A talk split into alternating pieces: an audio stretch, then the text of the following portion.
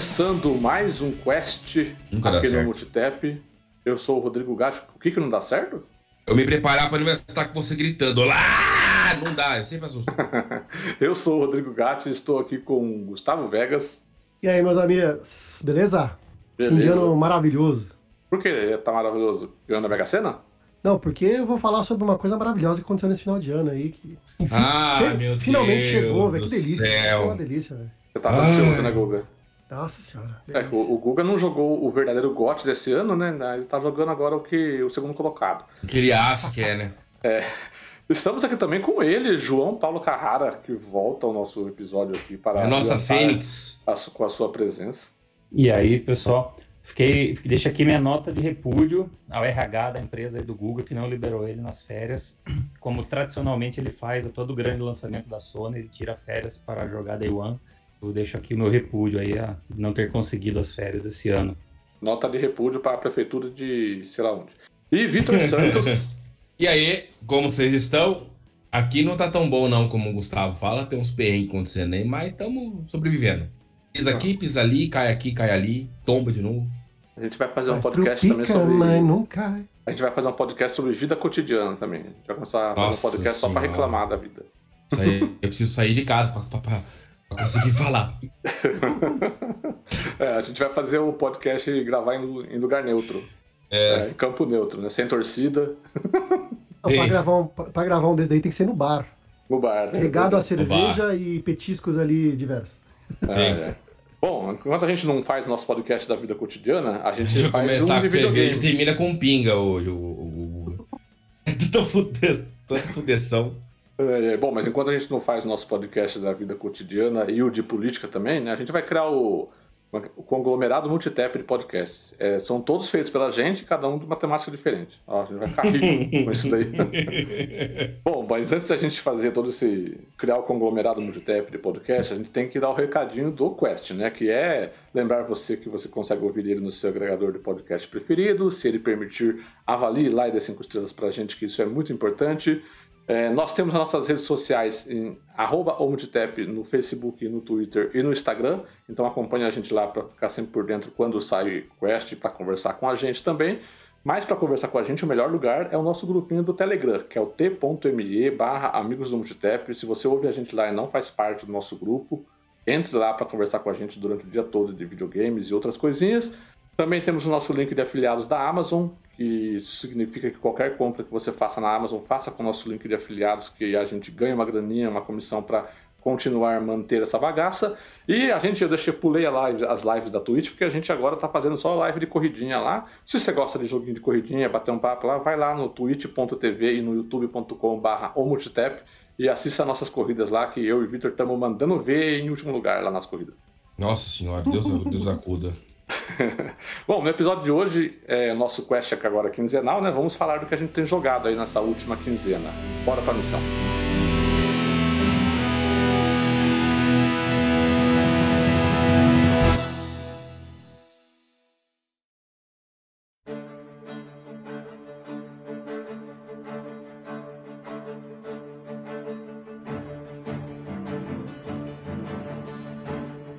Gustavo Vegas, vou começar com você, porque você jogou o jogo que vai ser o segundo lugar no GOT desse ano, né?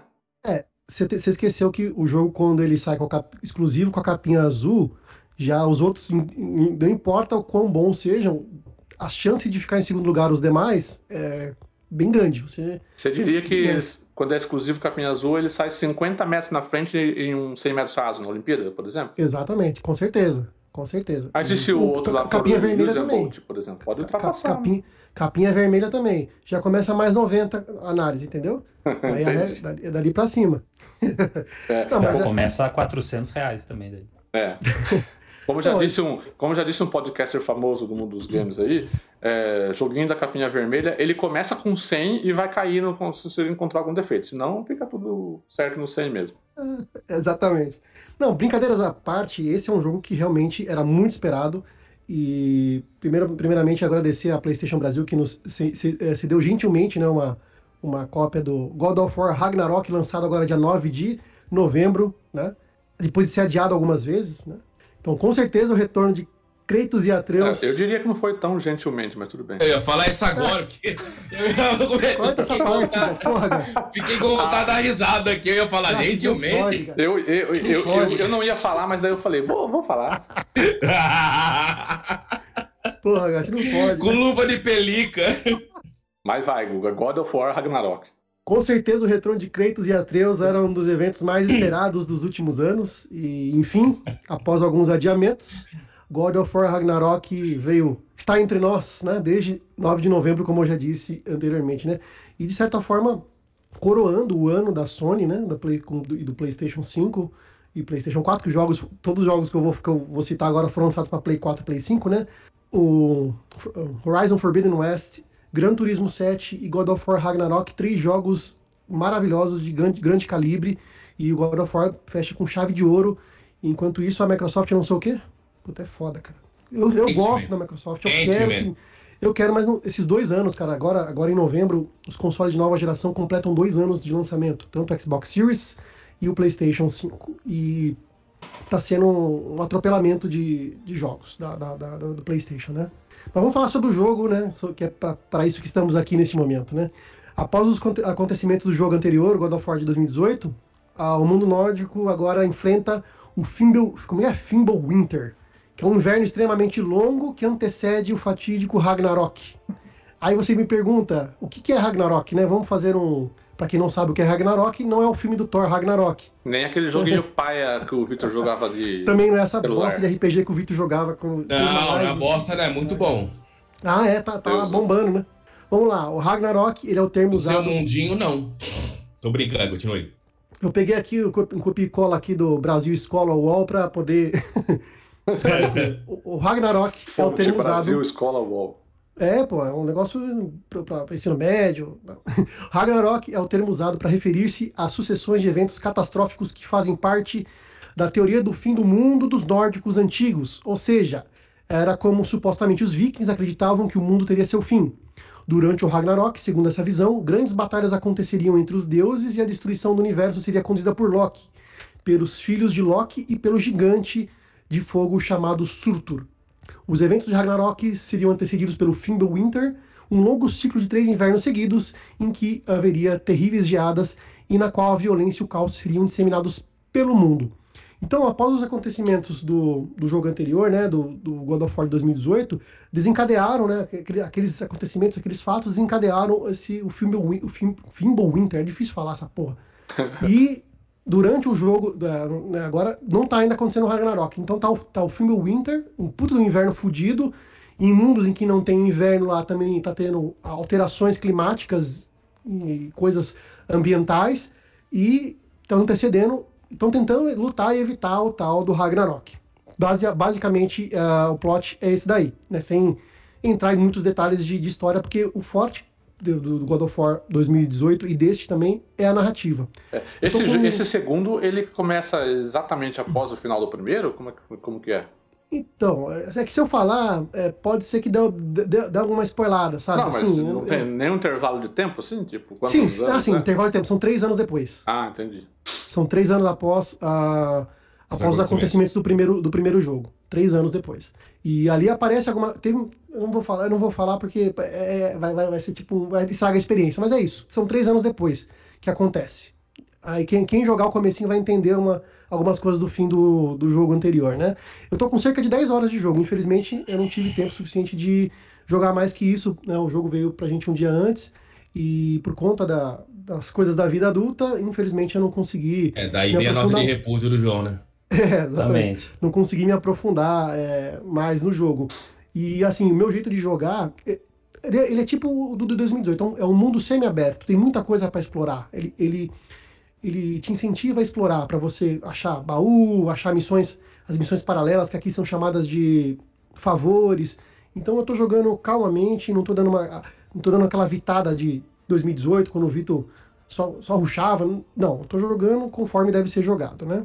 Vamos lá, minhas primeiras impressões, pra então. mudarmos o termo já, porque já não faz, já faz tempo já que eu não faço Tem que isso. levar cinco. Vitor, acho que ano que vem, porque leva pelo menos cinco anos aí pra caducar. Então, Ah, então beleza. Então ano que Pode vem é caro isso aí. advogado, pode se, se, se não tiver uma recaída nesse período, aí limpa a ficha e segue o jogo, entendeu? Ai, veja a hora. Chega 2023. Vamos lá. Então, desde o primeiro God of War, né? Três anos se passaram. Atreus agora, no primeiro jogo, ele tinha cerca de 11 anos. Nesse, ele tem cerca de 14 anos. Então, ele oficialmente é um adolescente. Ou aborrecente. Para quem né, já conheceu algum aí. Porque a gente, a gente quando era adolescente, achava, achava o máximo. Mas hoje, nós, tiozão, eu vejo os adolescentes e falo, puta que pariu, né? Kratos já tá, Kratos já tá mais acostumado com a paternidade, tá mais maduro. Ele é um pouco mais paciente. Uh, aquela brincadeira de ser um pai melhor, tal, tal, tal, ele, a, até o momento do jogo que eu estou, ele se mostra um pai melhor do que era no primeiro jogo. No primeiro jogo era, era muito xingamento, era muito porrada, era muito. Porque é, ele vivia em conflito com aquela situação, né? É, o primeiro e... jogo era, é, é, era o início de um amadurecimento dele ali, né? Tipo, Sim, porque, na verdade... personagens, daquele personagem que mais parecia um adolescente mesmo hum. revoltado dos três primeiros jogos lá, né? Da uhum. série clássica, né? E aí, o primeiro jogo mostrou ele, ele tentando se entender como um pai, né? Tipo, ah, é, uhum. é, tenta, tentando ser um até um adulto melhor, né? Mais, mais, mais maduro. É que, na verdade, o que acontece? Por todo o histórico da, da, da que aconteceu com ele no, na mitologia é, é romana, é, romana não, grega, na mitologia grega, na grega. que era, um, era, ele era um, o deus da guerra, ele era um assassino de deuses, ele tinha medo de que tipo de influência ele teria para o filho dele. Então ele era um pai meio distante e deixava os cuidados da, da, da criança com a esposa dele, né? E ele a, a, se afastava para tentar evitar a, a, má influência dele para com a criança. Quando a esposa dele faleceu, que era no comecinho do jogo, né? Não é spoiler do, do uhum. jogo de 2018. É, quando ela faleceu, ele se viu na, uh, sem, sem, sem opção, sem alternativa, a não ser criar o menino, então ele não tinha experiência. Então, nesses três anos que se passaram, percebe-se que, com tudo que aconteceu no primeiro jogo ali, ele, ele aprendeu e hoje é um pai mais, mais paciente, mais maduro, um pouco mais consciente da responsabilidade que ele tem. É, é legal ver essa evolução, né? O Atreus, ele é menos chatinho, mas ao mesmo tempo é mais chato também, cara. É difícil, é difícil explicar. Eu acho que são aquelas fases, para quem conhece adolescente, tem irmão, tem filho, tem, o, é, é são fases. Ele é um pouco mais maduro, é igual você ver essas crianças que, você, que começam é, muito cedo saber as coisas, uh, tem sacadas legais para resolver situações, mas ainda são crianças, são adolescentes, não, não, não, não são adultos, né? Você sabe que tem aquela barreira e isso dá para perceber muito fácil com, com a atuação e com as coisas que acontecem com a Atreus até o momento. Uma coisa que eu tenho que dizer é, o jogo traz novamente né, a localização em português com vozes em português, e tá impecável, cara. Tá impecável. Tanto tecnicamente falando, questão de volume, muito, não teve nenhuma situação que eu vejo uh, o som de fundo tá mais alto que a voz. As vozes combinam perfeitamente. É uma das melhores dublagens que eu já vi, cara. Tá, tá demais, tá perfeito, perfeito. Inclusive, uh, por aí nos podcasts da vida aí que os dubladores estão uh, indo até esses programas para divulgar. E, e é bem interessante conhecer o trabalho deles porque tá muito bom, cara. E, além da, da, dublagem, as músicas e a sonorização do ambiente também estão excelentes. É, recomendo fortemente jogar com um fone de ouvido. Tá muito bom. No primeiro jogo era interessante, mas nada que. Ah, vou jogar só de fone. Não. Nesse jogo tá acontecendo isso. Tá, tecnicamente tá impecável. Né? Ainda tecnicamente, sobre a questão gráfica, que muito. É, é, essa questão é muito. tá muito. É, qual é a palavra? Causando muitas discussões por aí, muita. muita ah, é um DLC, parece um DLC, polêmica, polêmica, mamilos, polêmica. É bom você ter que... falado desse negócio do DLC, que depois eu vou perguntar uma coisa que tem a ver com isso. A questão gráfica acontece o seguinte: para mim é a mesma coisa que aconteceu com Horizon Forbidden West. Tanto o God of War Ragnarok quanto Forbidden West, eles são jogos que foram lançados para a geração passada e para atual, né? O famoso, o famoso cross-gen, né? Não há nada que seja uma evolução geracional no jogo. E lá também não era no, no Forbidden West.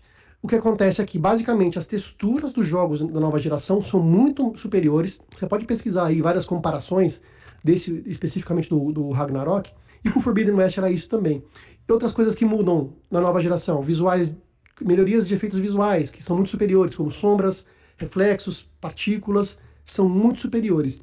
Na questão, no geral, você bater o olho, lembra muito o que aconteceu na geração passada. E isso não é um sintoma do, desse jogo, mas de todos os jogos que estão sendo lançados cross-gen.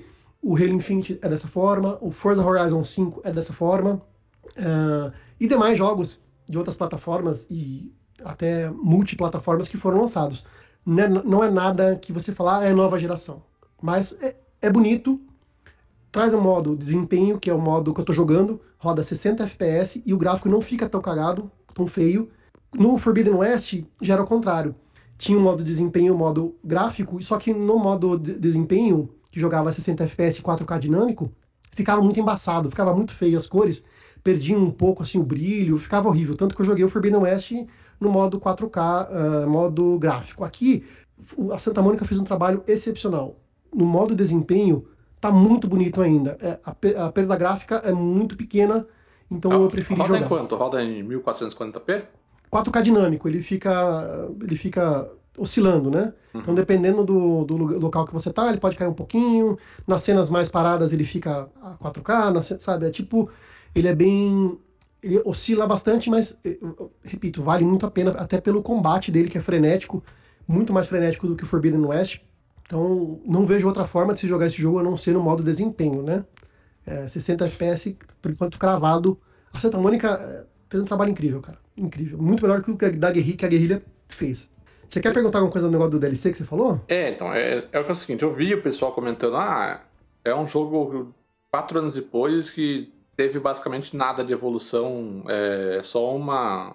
O que atrai nele é exatamente a história e você vê o desfecho daquilo ali.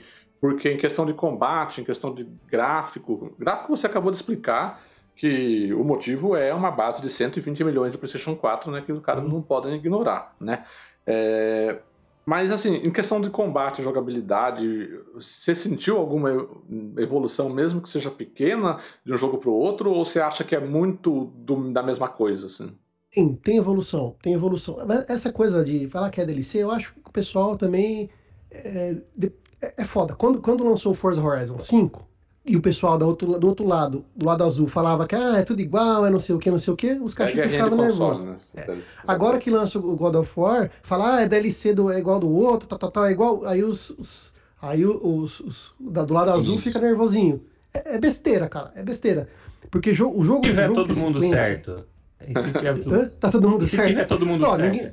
Os dois tá são DLC. Ninguém vai ganhar e ninguém vai perder. Todo mundo vai perder, vai, todo mundo vai. Vai todo mundo perder. Não, eu, acho que é besteira porque, assim, é, quando o jogo é uma continuação, por óbvio que as características uh, nucleares do, do jogo anterior permanecem no jogo posterior, senão não vai ser uma sequência, vai ser um novo jogo. Gears of War 1, 2, 3, 4, 5, pega lá e o julgamento é tem a mesma, o núcleo é o mesmo, é o mesmo núcleo.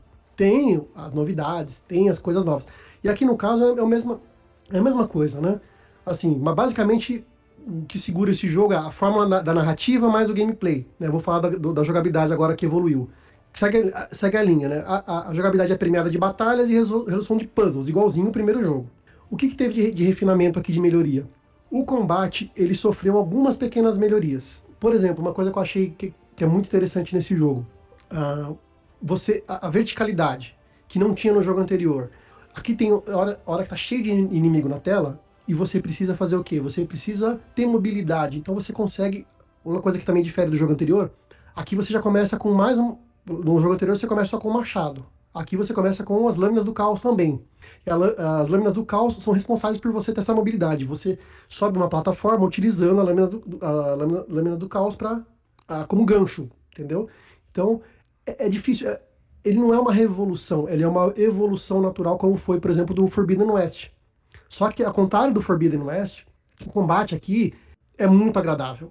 Não que lá não seja, mas é, às vezes você não queria o combate, às vezes você evitava o combate. Eu evitava o combate lá. Porque às vezes dá. Você fala, puta, vou ter que fazer essa máquina fela da puta. Não, não vou. Aqui não, aqui o, no, o, o core do God of War sempre foi o combate dos antigos, né? Uhum. Eu acho que ele aqui continua. É muito gostoso o combate. Então, são essas pequenas evoluções. É até difícil mensurar é, algumas coisas, porque são tão. O core do jogo, é, do jogo anterior está tão presente aqui que essas melhorias elas agregam valor, mas não se tornam também um diferencial muito grande. Né? São coisas que ah, melhor, melhoraram, mas que se não tivessem também, o jogo anterior era muito gostoso de jogar. Entendeu? Então, não foi nada até agora fora do normal de mudança de, de, de, jogabilidade, nada de outro mundo. Pequenas melhorias, coisas pontuais, essa questão da verticalidade ajudou bastante. Tem a questão da execução, que é muito legal, que graficamente o jogo está mais brutal. Quando você enche a barrinha de. Como eu vou dizer ali, de. Fúria. Hã? Fúria.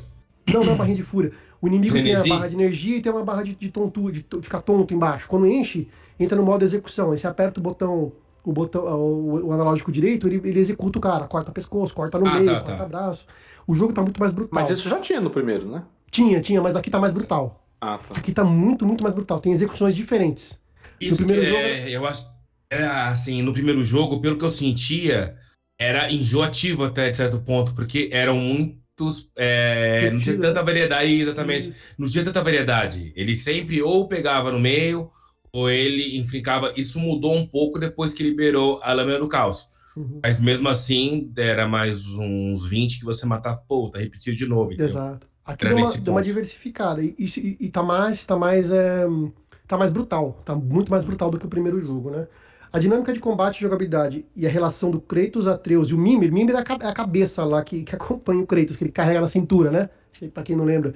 Segue os moldes do, do primeiro jogo. Tanto Atreus quanto Mimir interagem com, com Kratos pra avisar sobre ataques de inimigos, sobre coisas do. a- Isso é interessante. Às vezes você tá atacando assim, o cara fala, ah, tá nas suas costas. Ou, ou Atreus ou Mimir. Eles começam a te ajudar no combate, porque às vezes você não consegue, por conta da câmera ser no ombro, não ser aquela câmera dos God of War antigo, né? Que mostrava o cenário de, de longe, então você não tem visão, às vezes, de quem tá nas suas costas. Então, eles, eles dão dicas, avisam, ah, nas costas, à direita, à esquerda.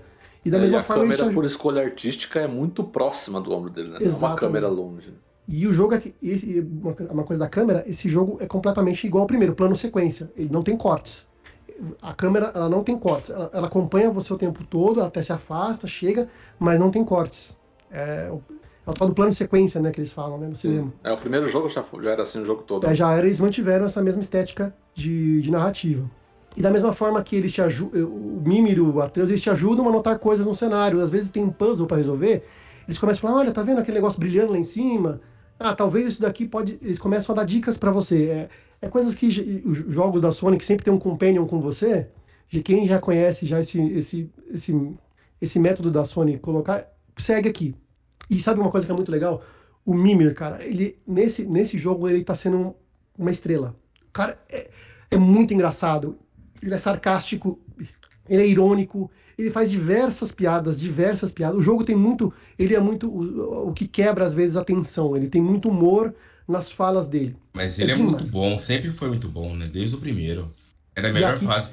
Eu lembro que eu tá- ficava tá navegando. desculpa, é, não, então, só complementando só.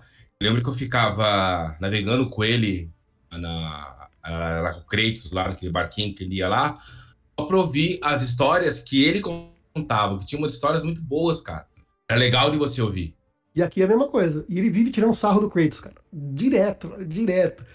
Porque o Kratos, ele, ele é, meio, ele é meio turrão, ele é meio, né, meio homem das cavernas, algum- algumas vezes, assim.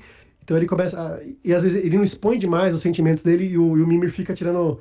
Falando, ah, você é muito comunicativo, tirando sarro. É muito. ele é muito legal. Como a gente já sabe, né, o Ragnarok, God of War Ragnarok é uma continuação.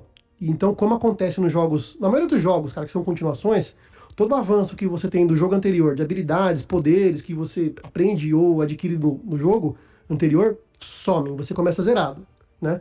Você precisa é, é, aprender ou evoluir tudo novamente. E explica na diferença- história por que, que isso acontece? Não, não explica. Simplesmente Simplesmente. cagam pra isso.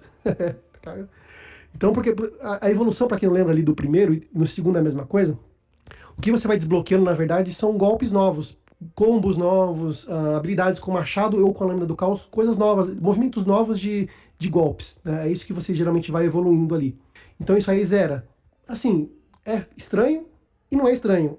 É estranho porque é uma continuação direta e deveria parar de onde, né? O cara esquece tudo que aprendeu, porra. Mas Poder- também é poderiam- Eu perguntei é se a história. A, mecânica todo jogo, assim, né? Não, mas é que eu perguntei se Sim. a história dá um- alguma explicação, porque Não dá. daí, se você fala assim, não, a gente tem que começar do zero, vamos dar um- algum contexto da história aqui, que por que isso aconteceu? Ah, sei lá, bicho. Sugaram o poder deles, um grande deus aí sugou o poder dos dois, sei lá. Um jogo acho que teve isso. Em God of War anteriores teve isso também, né? Em God of War anteriores, de que ele era um fodão, aí não sei o que aconteceu, alguém tirou o poder dele e explicava na história, né? É, então. Ah, ah, o próprio. Não, peraí. É no Plague Tale que teve isso? Que falou naquela. Ah, eu lembro no jogo lá que eu peguei que era continuação e que ela falou que ela tinha perdido todas as ferramentas dela, então por isso que ela não, não tava fazendo. E aí você tinha que estar recuperando. Eu não lembro se era Plague Tale ou era outro jogo que eu peguei. A continuação, mas alguns jogos explicam isso, né?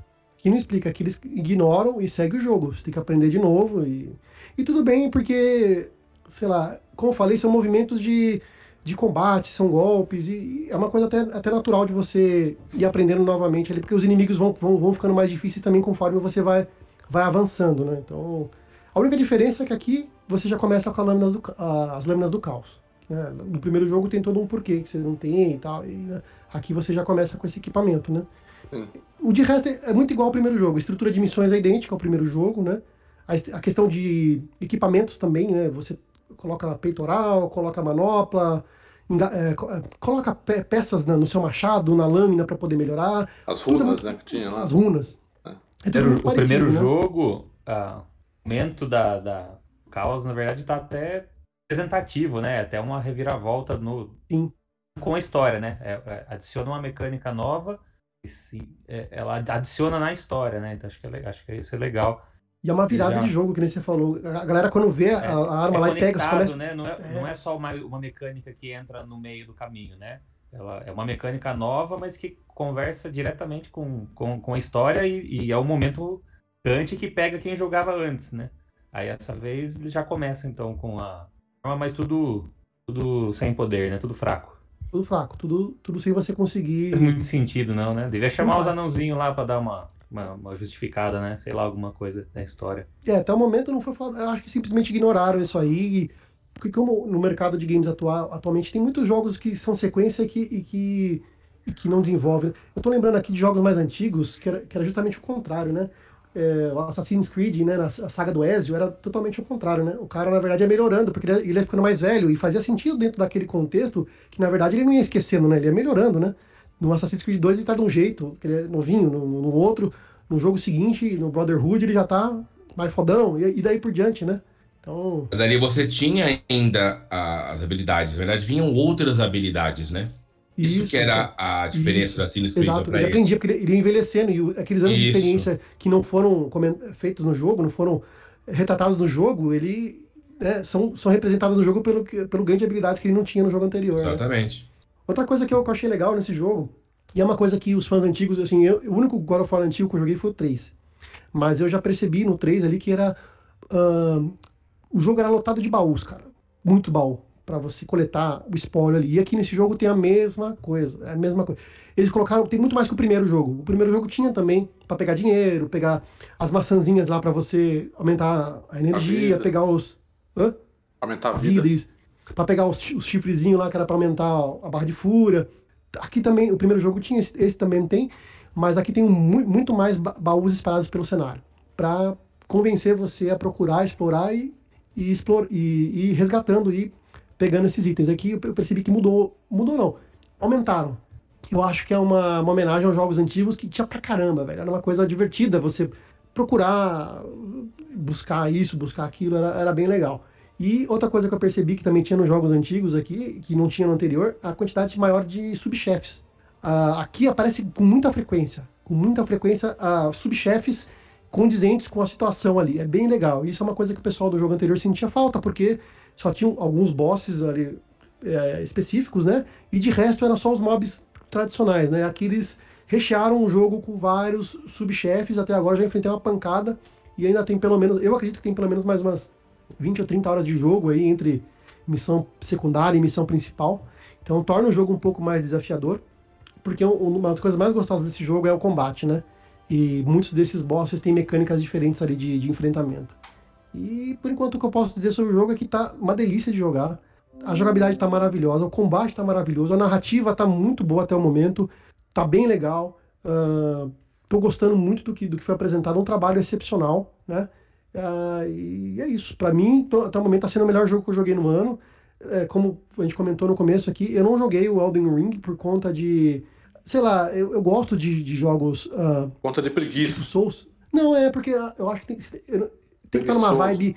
É, tem que estar numa. Exatamente. Tá mais na, tem que estar numa vibe de você se dedicar a uma coisa por muito tempo e ficar focado. E eu, nesse ano aqui, esse ano foi um ano. Não, tá, não é um ano ruim, mas está sendo um ano muito corrido, muita, muita coisa acontecendo, então eu, eu preciso de, de, um foco um pouco diferente do que nos anos Falar anteriores. Que é jogo de vagabundo, que, não, que, que pode ficar jogando o dia inteiro. Acabou entendi. de falar isso. Sim. Não, não, não é isso. Não, entendi, eu entendi. Acabou de falar claro. isso. não é isso. Foi direcionado é para mim, pro, pra mim por Victor que miletamos o jogo, certeza. São não, jogos que dedicam. Né? Claramente foi essa a intenção. Tanto que já joguei Dark Souls 1, Dark Souls 2, Dark Souls 3, joguei o, o Bloodborne, Na uma pancada de jogos Souls. Né? Hoje você não é mais. É por entendi. não, não era vagabundo e não sou vagabundo agora, mas não falei isso. Você está pondo palavras na minha boca. Mas até o momento é o melhor jogo. É um jogo de um capricho excepcional. Narrativa, para quem gosta de jogo de narrativa, tá um prato cheio e até o momento tá demais, cara. Muito melhor que o primeiro. As coisas acontecem de forma muito rápida no começo do jogo. Então já se prepara que vai ter adrenalina ali já logo no começo. O negócio tá demais, cara. E eu tô louco para continuar jogando. E assim que eu terminar, né, numa próxima oportunidade, eu trago aqui meu veredito sobre o jogo, é, no, no, depois de jogar né, a aventura, a jornada completa, né? E aí a gente, eu trago depois maiores informações aí. Mas até o momento, estou gostando muito. Uma última pergunta, não sei que o João e o Victor também tenham. É, como que você está sentindo? Eu ia, eu ia, perguntar exatamente sobre isso, sobre o ritmo de jogo, né? Você falou no começo que ele é bem, bem, bem pegado, as coisas começam a acontecer e tal. Só que tá meio diferente do que eu tô ouvindo de muita gente. E é um jogo que tem muita gente dizendo que poderia ser uma trilogia. Os caras deram. É, parece que tem dois jogos dentro de um, de, por causa do tamanho dele, do quanto, do, do quanto de coisa tem para fazer. E aí isso daí prejudica um pouco o ritmo dele. O pessoal tá, tá falando que é, um, que é um jogo bem mais lento de acontecimentos do que o primeiro. Você sentiu isso nesse tanto que você jogou ou para você tá diferente? Cara, não, eu não costumo sentir esse tipo de coisa porque eu sou aquele tipo de jogador que, não, que pega o The Witcher, que tem uma interrogação a cada cinco metros, eu vou nas, em todas as interrogações.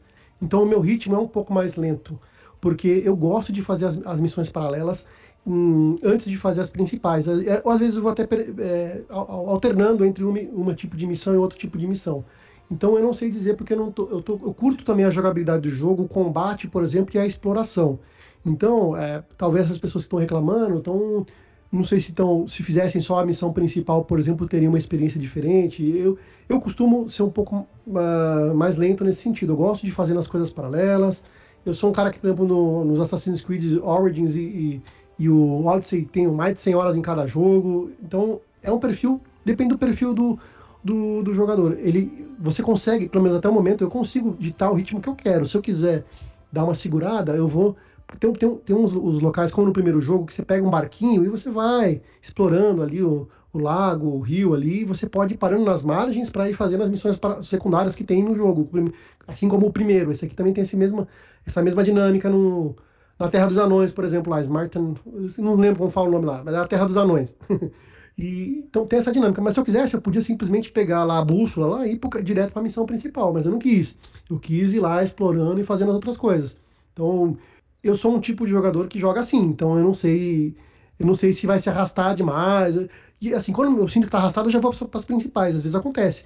Em outros jogos, esse não, não aconteceu ainda. Ah, puta, tá arrastado essas missões secundárias aqui, só tá, tá pegar coisa do ponto A para levar pro ponto B, como era o Assassin's Creed Origins, era muito isso. E o, o Odyssey também. Às vezes eu enchi o saco, o que, que eu fazia? Ia pro jogo principal, zerava e depois voltava para fazer as secundárias. Então, até o momento eu não senti isso. Até o momento eu tô jogando do modo que eu gosto de jogar, modo lixeiro, né? Que o pessoal brinca, né?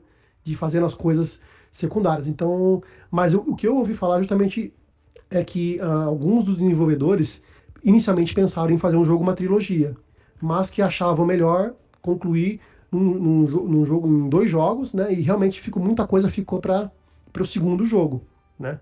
E para tudo fechar, para tudo, tudo fazer sentido, talvez tiveram que prolongar algumas coisinhas ali, mas aí é uma coisa que no momento eu não, não, não tenho condições de, de dizer se. Né? Meu ritmo é, é, desse jeito, então talvez eu não me sinta, não me sinta prejudicado por, por, esse, por essa decisão deles.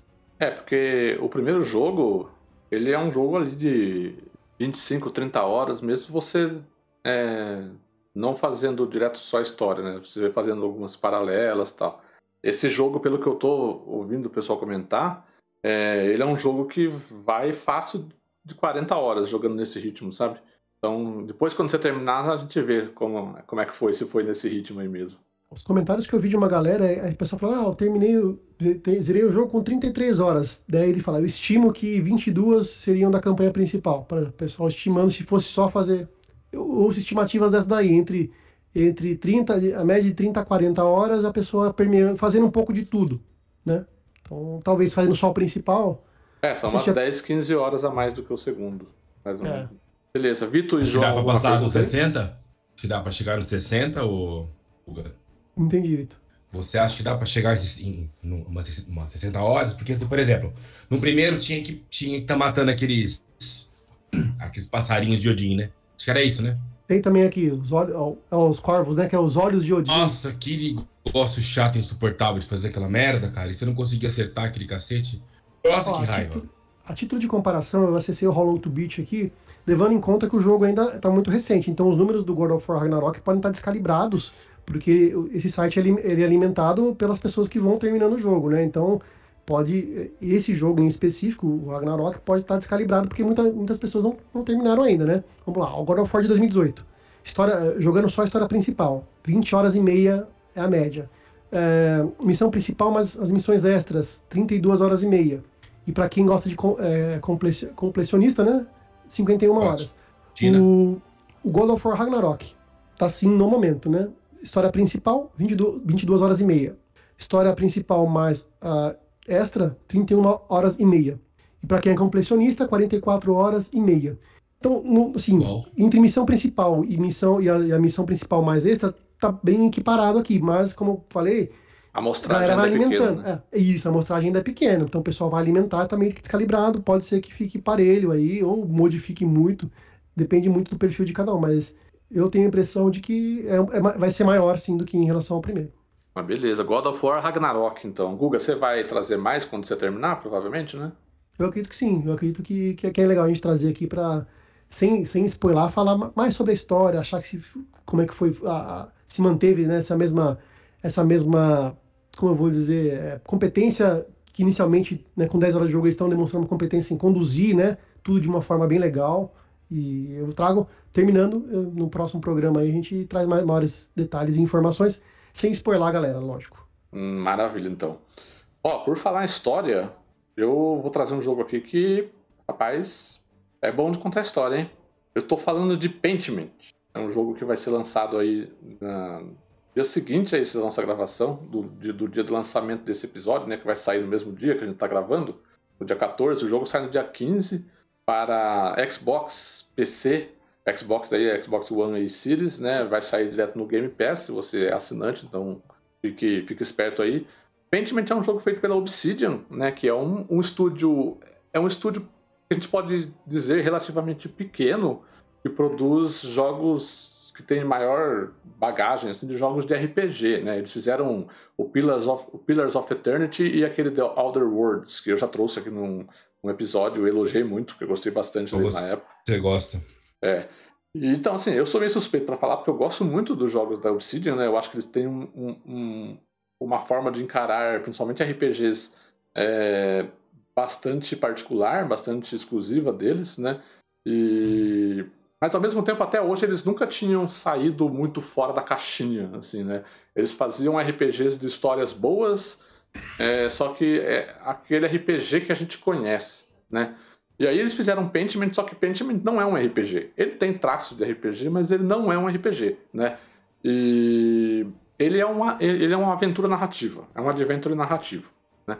O que, conta a história de Pentiment? É, você, você controla o... como é o nome dele? Andreas Mahler, que é um artista que vive em 1518 na Europa, na... é, Naquela época medieval, quando a, a, a igreja começou a ser contestada, por- principalmente pelas ideias do Martinho Lutero, é uma história que conta muito sobre essa história da, da Europa medieval, sabe?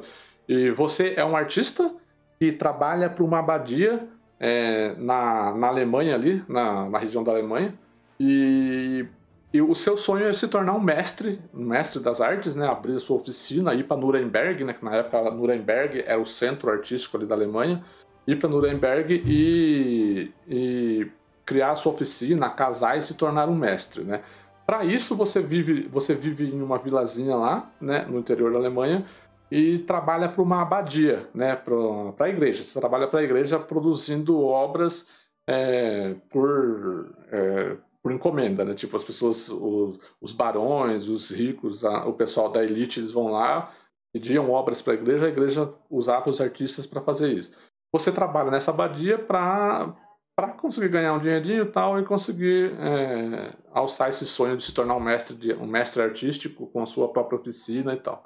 E no meio dessa história uh, você conhece chega um barão, um, eu não lembro o nome do barão agora, é um barão que tem muita relação com a abadia ali do local, principalmente com o, o abade é, anterior, né, que já morreu, tal. Hoje a abadia está sob a direção de um novo abade, lá um novo padre, né? E aí esse cara ele chega para conferir como está o andamento de, uma, de, um, de um manuscrito que ele pediu. E você conversa com ele, conhece ele um pouco, tal. Vocês trocam um pouco de figurinhas sobre. Ele é um cara muito culto, muito intelectual. Vocês trocam um pouco de figurinhas sobre é, a história, arte, né, as, essas ideias de Martinho Lutero, né, que foi o cara que, que meio que impactou a igreja naquela época, na, é, na era medieval contestou algumas ideias da igreja daquela época, né? E foi o grande responsável pela reforma da, da é, pela reforma da, da igreja, como a gente é, estudou na escola, né? E aí o você conhece ele e tal, e aí num certo dia esse cara aparece morto dentro da abadia, esse esse esse barão. E aí começa o jogo definitivamente porque ele é nada mais é do que uma aventura narrativa de mistério e solução de, de assassinato. Né? E, cara, é uma das melhores histórias já contadas no videogame, na minha opinião. Eu, eu, eu não terminei ele ainda, tá? Pra deixar claro aqui, eu não terminei ele ainda. Eu acho que eu tô hum, para mais da metade dele já. É uma história. Sabe aquele livro que se você lê, e você não consegue. Por exemplo, você tá lendo à noite antes de dormir lá, tá, vai estar tá lendo o livro. Aí, sei lá, deu, deu meia-noite, você fala, eu preciso dormir. Mas se você quer ter continuar lendo algumas páginas para ver até onde vai aquilo ali, sabe? Você não consegue largar. É basicamente isso num videogame, cara. A história é muito bem feita. Eu acho que, eu acho que sem sombra de dúvidas, dos jogos da Obsidian que eu já joguei, são é, é a melhor história já contada, assim.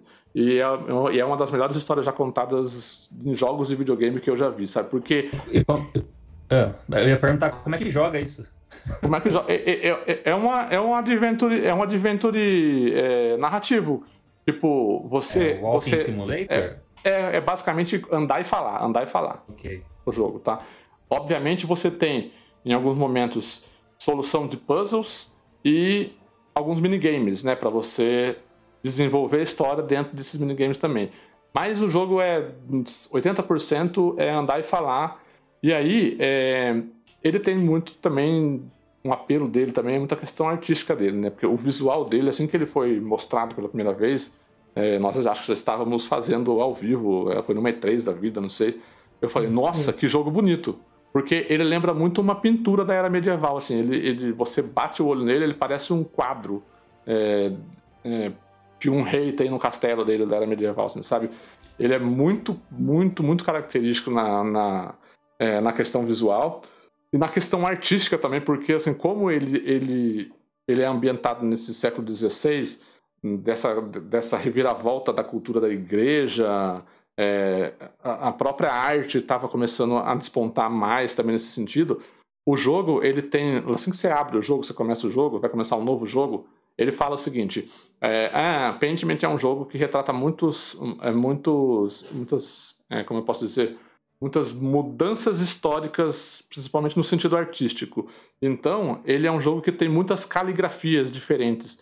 Cada pessoa dentro do jogo que você, que você conversa, ela é de uma, de uma classe social diferente, ela é de um, de, um, de, um, de um local diferente da Europa, por exemplo.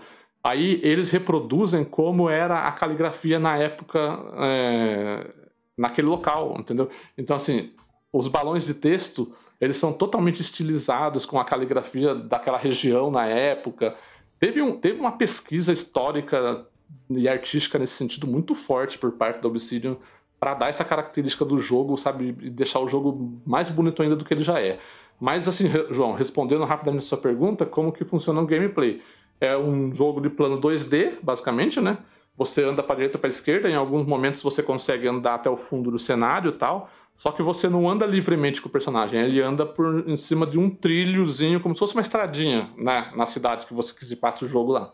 Então você vai, tá andando, e aí, e aí é, na tela aparecem os pontos de interesse que você consegue interagir, né? Uma pessoa, um, um, objeto, uma paisagem que você consegue olhar, o personagem vai fazer alguma, alguma, algum comentário sobre ela tal. E aparecem objetos que você consegue interagir, que daí são os objetos que estão mais relacionados com puzzles, né? Que você precisa des descobrir alguma coisa ali para ter alguma outra pista. Mas, mas daí, em questão de história, é você, depois desse assassinato que acontece, essa morte, né? Assassinato não, né? A gente não sabe se de fato alguém matou, mas o cara aparece morto lá. Você tem que descobrir, é, passa a ser um jogo de investigação. Você tem que descobrir quem foi que matou, por que, ele é, matou é, que, morreu, como foi que, é, que aconteceu tal. Você tem que resolver aquele mistério. E, e aí, assim, por, isso, por que eu falei que ele é um RPG, mas ele não é um RPG? Porque ele não tem as características básicas que a gente conhece de um RPG, de você ter que subir nível, é, ah, aumentar força, aumentar destreza, aumentar inteligência, essas coisas aí. Não tem isso, não tem nada. Mas tem, por exemplo, quando você vai montar uma, uma ficha de RPG de um personagem de qualquer mesa de RPG, você monta uma ficha não apenas com esses pontos, né? Você monta, por exemplo, um histórico do seu personagem, ah, de onde ele veio, como que ele é, é qual, qual, a principal característica dele, se ele é mais sério, se ele é mais bem-humorado, né? e, é, é, e é aí que Pentiment brilha bastante. Porque no começo do jogo, você passa por situações que o jogo vai te, vai te abrir uma caixinha e vai falar assim, ó, Escolha de onde você veio. Aí vai ter lá, ah, vim da Itália, tal, tal, tal, tal, tal, então eu conheço sobre isso, sobre pintura renascentista, tal, tal, tal, tal, tal. Ah, vim da Alemanha, não sei o que, não sei o que, não sei o que. É, ah, como você é? Você é um, você é um cara é, hedonista, ah, um cara que gosta dos prazeres da vida, você é um cara mais é, é, lógico, você gosta, faz contas fácil tal, não sei o que, não sei o que. Todas essas características pesam durante o desenrolar da história.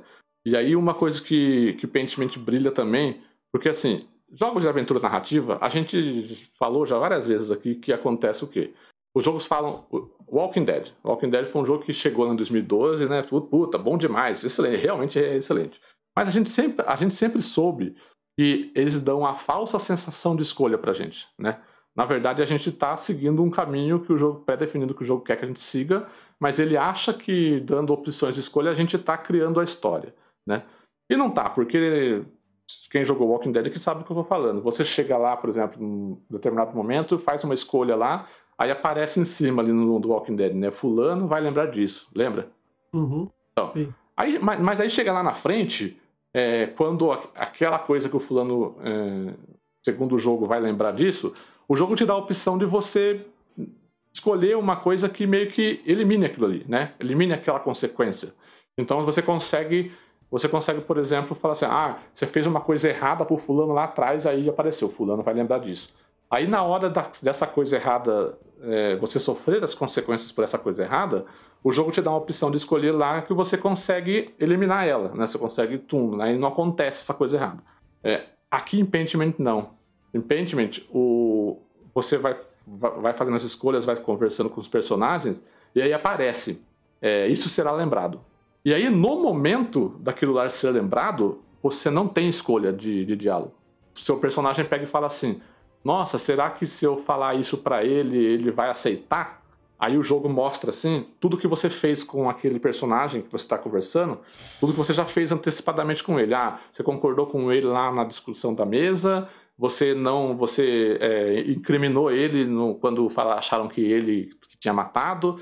E aí tudo isso é, pontua positivamente ou negativamente na decisão é, para você ter sucesso ou fracasso naquele, naquele momento. E aí, é, então assim, tudo que você fez lá atrás realmente impacta aqui na frente, porque quando chega a hora disso, de tudo isso impactar, eles de fato, eles não deixam, eles não, eles não dão o poder pra gente de tipo, ah, escolhe aí uma coisa mais levinha, que daí o personagem vai, vai fazer de conta que lá não existiu. Não, o personagem vai lembrar de tudo que aconteceu e aí você vai se fuder, ou não, né? Então, assim, é, essa questão do sucesso do fracasso acontece por causa das coisas que você fez anteriormente, não por causa de uma escolha que você fez na hora ali, entendeu? Eu, isso eu achei uma sacada muito boa, porque assim, pode parecer meio. Ah, é, você está prendendo a escolha do jogador, né? Você prendeu o jogador a aquilo ali. Está é, decidido já, o jogador não pode. Não, não tem o que o jogador fazer com relação àquilo ali. Ah, mas é exatamente isso, não tem mesmo, porque você já, já escolheu o que você queria fazer lá atrás, né? Você já tomou ações lá atrás que impactaram nisso daqui e aqui no final. Então, assim, essa sacada eu gostei demais, porque, meu, realmente você fala assim, puta, não tenho o que fazer, fudeu, né? Agora o cara não gosta mais de mim, vai me matar, sei lá, né? Então, tipo, eu, gostei demais, porque, além disso, uma outra coisa que eu achei interessante é que, é, é que uma coisa que não tem nos, RP, é, é, que não tem nos RPGs é essa questão da linearidade, né? Tipo, a, a Obsidian sempre fez RPGs de mundo aberto, basicamente que você iria, resolveria as situações da forma que você quisesse resolver. Aquele padrão que a indústria costuma trazer pra gente, né? E aqui não, aqui o jogo ele acontece de forma linear e é, e é tipo um relógio, tipo, ah, você tem a parte da manhã, que é, que é o acordar e ir pro trabalho. Aí eu tenho o almoço, e aí é, é, esses segmentos de, de narrativa acontecem de forma travada, assim, né? Tipo, você não consegue fazer o que você quiser no momento que você quer. Não, você tem que seguir uma linearidade e ah, aqui durante esse período da manhã do trabalho você vai ter que fazer essa missão aqui, né? Aí no período da hora, da hora do almoço você tem que encontrar alguém para você almoçar junto. E aí nesse período de, da, da, hora do almoço você pode tentar encontrar alguém que esteja relacionado com uma missão sua, por exemplo, ah, você precisa pegar informação com a com o Zé das Couves lá da vila tal. Ah, vou lá na casa do Zé das Couves almoçar, porque eu tenho que almoçar. Esse é o período do almoço dele. Então, daí tem uma mecânicazinha lá de você sentar na mesa, comer os ingredientes lá que estão que disponíveis e tentar tirar a informação do cara, entendeu? E aí, o jogo, ele tem um, um, Eu posso até falar depois, no próximo episódio, quanto isso impacta no final, né? Mas conforme esse, esse tempo vai passando, aparece em cima ali, tipo assim, ó. É, você começa com dois dias restantes. Aí, aí, aí começa um dia e 19 horas restantes, um dia e 10 horas restantes, tá? Vai diminuindo. Então, assim, eu imagino que seja. Você tem um tempo é, determinado pelo próprio jogo para resolver aquela, a, aquele, aquele mistério do, da morte do cara, do barão, para daí ver como vai ser o final do seu jogo, entendeu? Aí, então, assim, eu não terminei ainda, quero terminar, e aí, possivelmente no, no próximo episódio, eu posso, eu com certeza vou trazer aqui para falar assim, puta, ó, é aquilo lá, e então, para dar um veredito final, né? Mas assim, do que eu joguei até agora, é, meu, é facilmente, fácil, fácil, um dos melhores jogos para mim desse ano, sem sombra de dúvidas. Eu vi a galera comentando de fazer várias, runs aqui, a galera tá empolgada, tá empolgada com o jogo. Muitos elogiando pra caramba essa questão da história mesmo, da narrativa, de, uma das é. melhores histórias já contadas. É, então, ele, ele por essa questão que eu falei, né, de, de o jogo te travar no sentido de tipo agora, agora, agora você vai ver se você vai ter sucesso ou fracasso de acordo com as coisas que você já fez com relação a esse personagem. Uhum. Eu acho que se você for escolhendo coisas diferentes para fazer, o jogo caminha de forma diferente, entendeu? Uhum. Com certeza, com certeza isso vai, isso deve mudar muito. E, cara, meu, é muito bom, cara, é muito bom. Eu, eu foi uma surpresa assim, fenomenal, porque eu não, não estava ansioso, não esperava demais, né? É, mas é algo que, que, meu, sabe, quem conhece Obsidian, fala assim, só Obsidian poderia fazer algo disso daí, sabe? Porque ela sempre ficou. Ela sempre ficou testando, testando, testando coisas dentro dos próprios jogos dela, mas nunca fugia muito do que a gente conhece como RPG, né? E principalmente histórias narrativas. Ela sempre fundiu muito o RPG com essas, esses adventures narrativos dentro dos jogos dela. E aí, dessa vez, né, o Josh Sawyer, que é o cara que é o, o, o cara que. o cabeça de narrativa lá da Obsidian, meio que deram, deram uma carta branca para ele assim, ô Josh, dirija o seu jogo. E, e, ele criou isso, ele é o diretor desse jogo, o Josh Sawyer, que é o cara, o, o cabeça de, de narrativa lá da Obsidian, e deram para ele e falaram assim, ó, cria o seu jogo aí, vamos ver o que, o que dá. E ele criou Pentiment e, meu, é sensacional, cara, é maravilhoso. É marav Quem gosta, assim, obviamente, eu tenho. Também não é um jogo que, nossa, todo mundo vai adorar. Porque ele tem um ritmo bem lento, específico. Ele, ele é meio que, como eu falei, ele é muito ambientado nessa história. A, a pesquisa histórica é muito grande, muito densa. Então tem muita coisa de história, de, de arte. De, é, é, o texto é um pouco denso, assim, é um pouco maçante até às vezes, tá? E ele é só isso daí, não tem combate, não tem nada, não tem uma diversidade de gameplay muito grande. É, então, assim, quem não gosta de jogo narrativo, eu pro, provavelmente não vai gostar de Pentiment, né? Eu, eu, eu tenho isso como uma certeza, né? Mas, assim, é um jogo que, no meu gosto, caiu demais, porque eu gosto de jogos narrativos, né? Eu sempre gostei de narrativa em videogame. Eu acho que videogame, por essa questão de ser uma mídia ativa, sempre precisou explorar demais isso daí e precisa continuar explorando mais isso daí, porque é da onde saem os jogos, os jogos bons, os jogos legais, tá ligado? Então, e aí Pentiment me pegou muito por causa disso. Eu tô adorando a história, eu acho uma história super, super fisga você, assim, você... Uhum. É, no, no comecinho eu tava, até eu que não gosto, tava achando pesadinho. Mas daí quando teve uh, o, o plot twist, né, da morte, e aí o jogo se tornou um jogo de mistério e de, de investigação, nossa, aí eu fui embora. Nossa, aí foi muito gostoso, cara. Muito gostoso. É um jogo que eu viria a cara durante a E3. Eu lembro que a gente tava transmitindo com o pessoal do, do Game Mania, acho que a gente tava todo mundo junto, né? Uhum. Era naqueles jogos que quando mostrou na conferência da Microsoft, eu falei, ixi, Maria. É tipo, mas a, agora ouvindo a recepção, ouvindo o que você também teve a dizer, eu vou dar uma chance assim que possível. Não, porque... dei uma o, chance. O Vitão tá empolgado pra jogar. Caramba. ele, ele, ele é um jogo um pouquinho, assim, é que esses jogos narrativos, tipo The Walking Dead da vida, eles costumam ser jogos curtos, né? Esse jogo, ele, eu não terminei ele ainda, mas ele tá tendendo a ser um jogo um pouquinho mais longo do que os jogos narrativos, sabe? Então, assim, acredito que, que vá... Esses jogos narrativos aí, umas 6 horinhas, 5 horinhas, você termina, né? Eu acho que esse daqui vai chegar perto das 10, umas 8 horas, mais ou menos, talvez. Tá? Mas é... Joguem, joguem Pentiment, vai... Trazer pão se for chegar perto das 10, tá? Traz pão. Ô, Xé, ô, é. Uma pergunta, não sei se você já comentou, mas ele tá localizado? Tá localizado. PTBR, PTBR, tudo certinho. A tradução, tá, a tradução é uma tradução difícil, né? Tipo, é, meu, tem algumas coisinhas ali que você nota que, talvez a, tradução deveria dizer outra coisa, mas, cara, é mínimo, assim, é muito pouco de coisa errada, assim, é, não atrapalha a experiência. Ou só texto? Não, é só texto, não tem voz no jogo. Ah, tá. É só texto. Ah, tá. É, é, é, é, coisa mínima, assim, que erram tal, porque no demais, assim, tipo, pelo nível de, pelo nível de complexidade para traduzir um jogo desse daí, que tem um texto, um texto bastante complexo como o Pentiment tem, é, foi um trabalho excelente de localização. Bom. Beleza? É Pentiment, né, então. Joguem Só no Game Pass. Quem tem Game né? Pass. Né? Sempre, nunca, nunca, nunca é demais lembrar que tá no Game Pass. Tá no Game Pass, exatamente. Joguem, tá no Game Pass. Então, obrigado, Microsoft. Ó, ó a Microsoft fez um, um jogo excelente hein, no finalzinho desse ano para concorrer. Ó, eu, eu, eu diria até que pode ser que esteja na lista do Game Awards lá, hein? Vamos ver. Vitor, e o seu jogo vai estar na lista do Game Awards? Acredito que não, mas ele não é menos ruim por causa disso.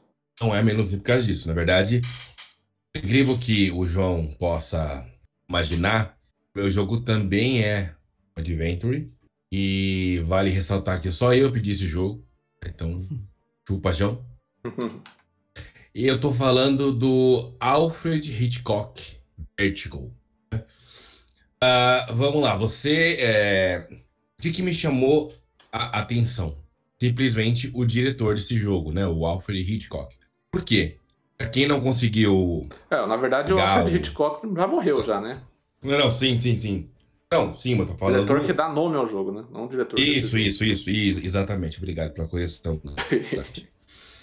é, pra quem não tá ligando uh, o, o Kai Crachá, é o diretor de Psicose, aquele, daquela cena muito famosa da menina lá tomando banho e o cara vem na cortina com a faca e ou então se você não conhece ele com certeza Bates Motel você já ouviu falar de algum momento.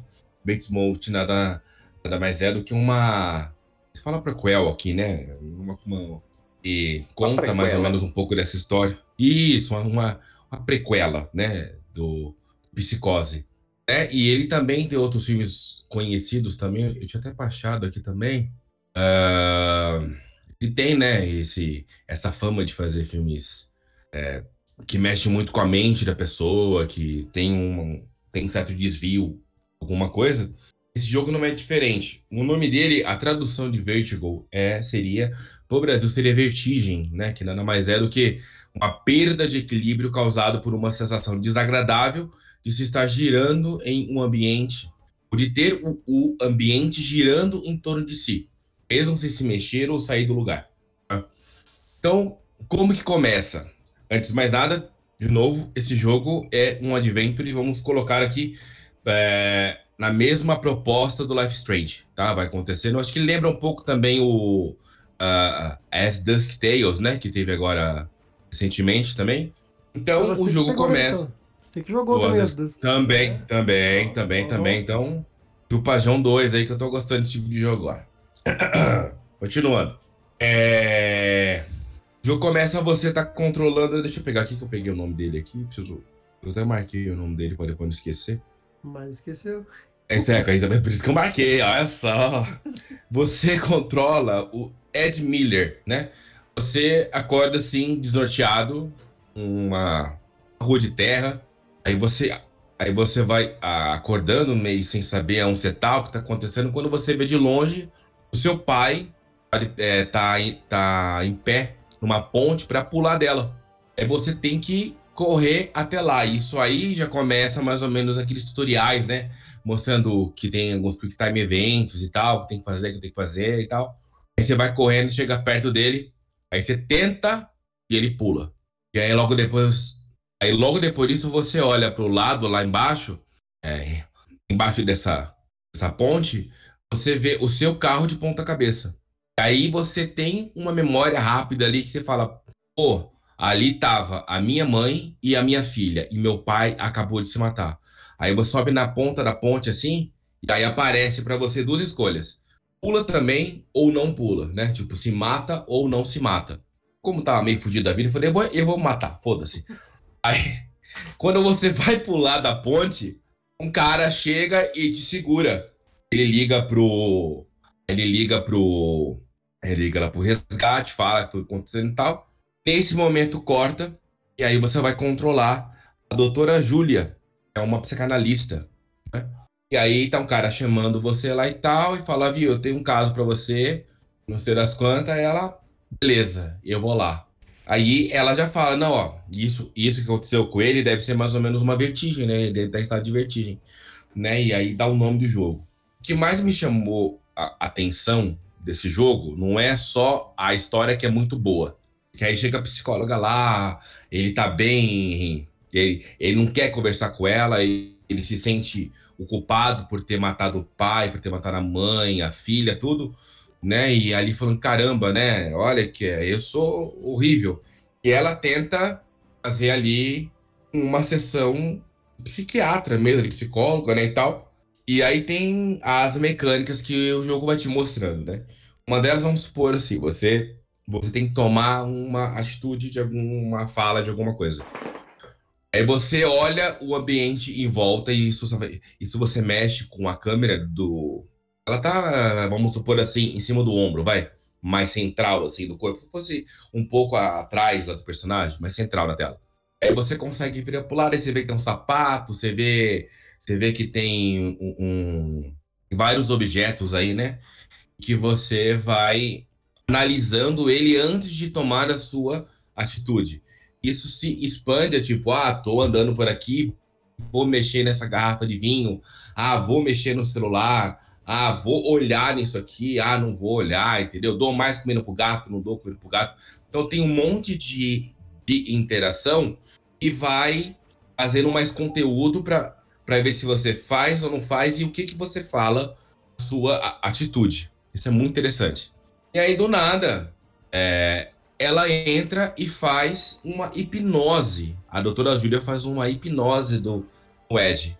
E nesse momento, a minha cabeça é aquela explosão, porque aí começou uma cena tipo: você tá fazendo, você tá comandando uma história com o Ed, contando, mas você tá construindo ela, manja?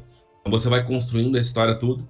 E aí, quando você acaba essa história, entra uma é, entra a, aquela mecânica que a gente encontrou no Batman, o, no, no Arkham Knight, Ou então no Cyberpunk, que você vai analisar uma daquelas gravações, e aí tem a linha do tempo, e aí tem uma parte dela que você consegue parar e analisar. É quando você entra nessa parte do tempo da história que você construiu lá atrás, você anda livremente nessa área, e aí você pode olhar itens com uma, uma é, com uma, como fala? Com uma um, um olhar diferente. Então, assim, por exemplo, tem uma hora lá que tá você mais uma moça conversando. E aí ela tira uma chave da bolsa. Dá para você olhar da onde que era a, aquela chave, qual que era o... Tinha um papelzinho lá, é tipo um chaveiro. Tinha um chaveirinho naquela chave, e aí, e aí você consegue ver da onde que era aquele chaveiro, entender aquilo. Quando você vai... Para você pegar vários detalhes daquela cena que você, quando construiu, você não percebeu ou não deu a, a devida atenção. E aqui você tem dois tipos de exploração. Você tem a exploração, a sua missão principal, que é que você precisa mesmo rever aquilo, e tem a, da sua exploração opcional. Então, ao mesmo tempo que mostra ali, tem lá o, o seu percentual, a sua história principal, e o da secundária, que é para você conseguir tirar mais proveito da aquilo que o jogo tem para te oferecer. Isso vai deixando você muito mais muito mais bagagem da história e de como você vai reagir tanto controlando a doutora Júlia como controlando ele. É um jogo de palavras, eu achei muito interessante essa questão de você conseguir é, analisar e, e a ser como se fosse uma coisa de, de detetive, sabe? ele mexe muito com a mente. Então, assim, a minha esposa, ela faz. É...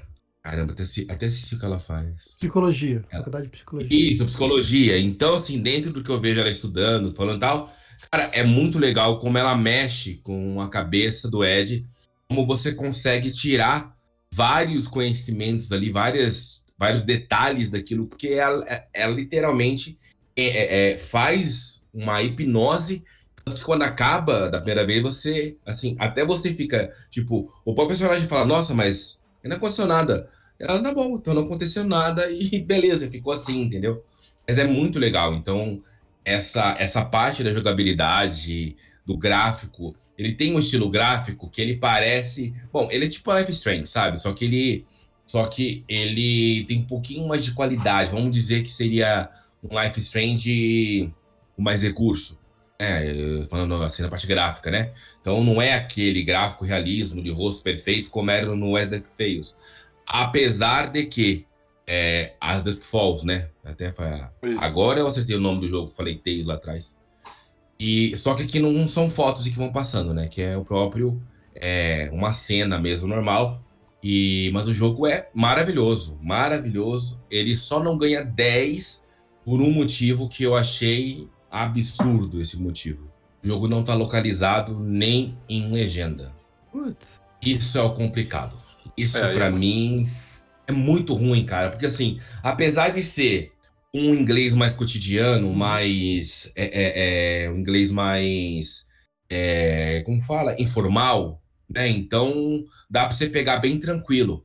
Mas, cara, afasta muita gente. Sim. E essa proposta é, essas mecânicas de, de, que ele trouxe outros jogos e que não tem nada a ver com aqui, sabe? Que é uma coisa que. Eu achei que ele fosse só ficar rolando cena mais ou menos igual o As Falls, né? E você ia lá fazendo o seu Quick Time Event.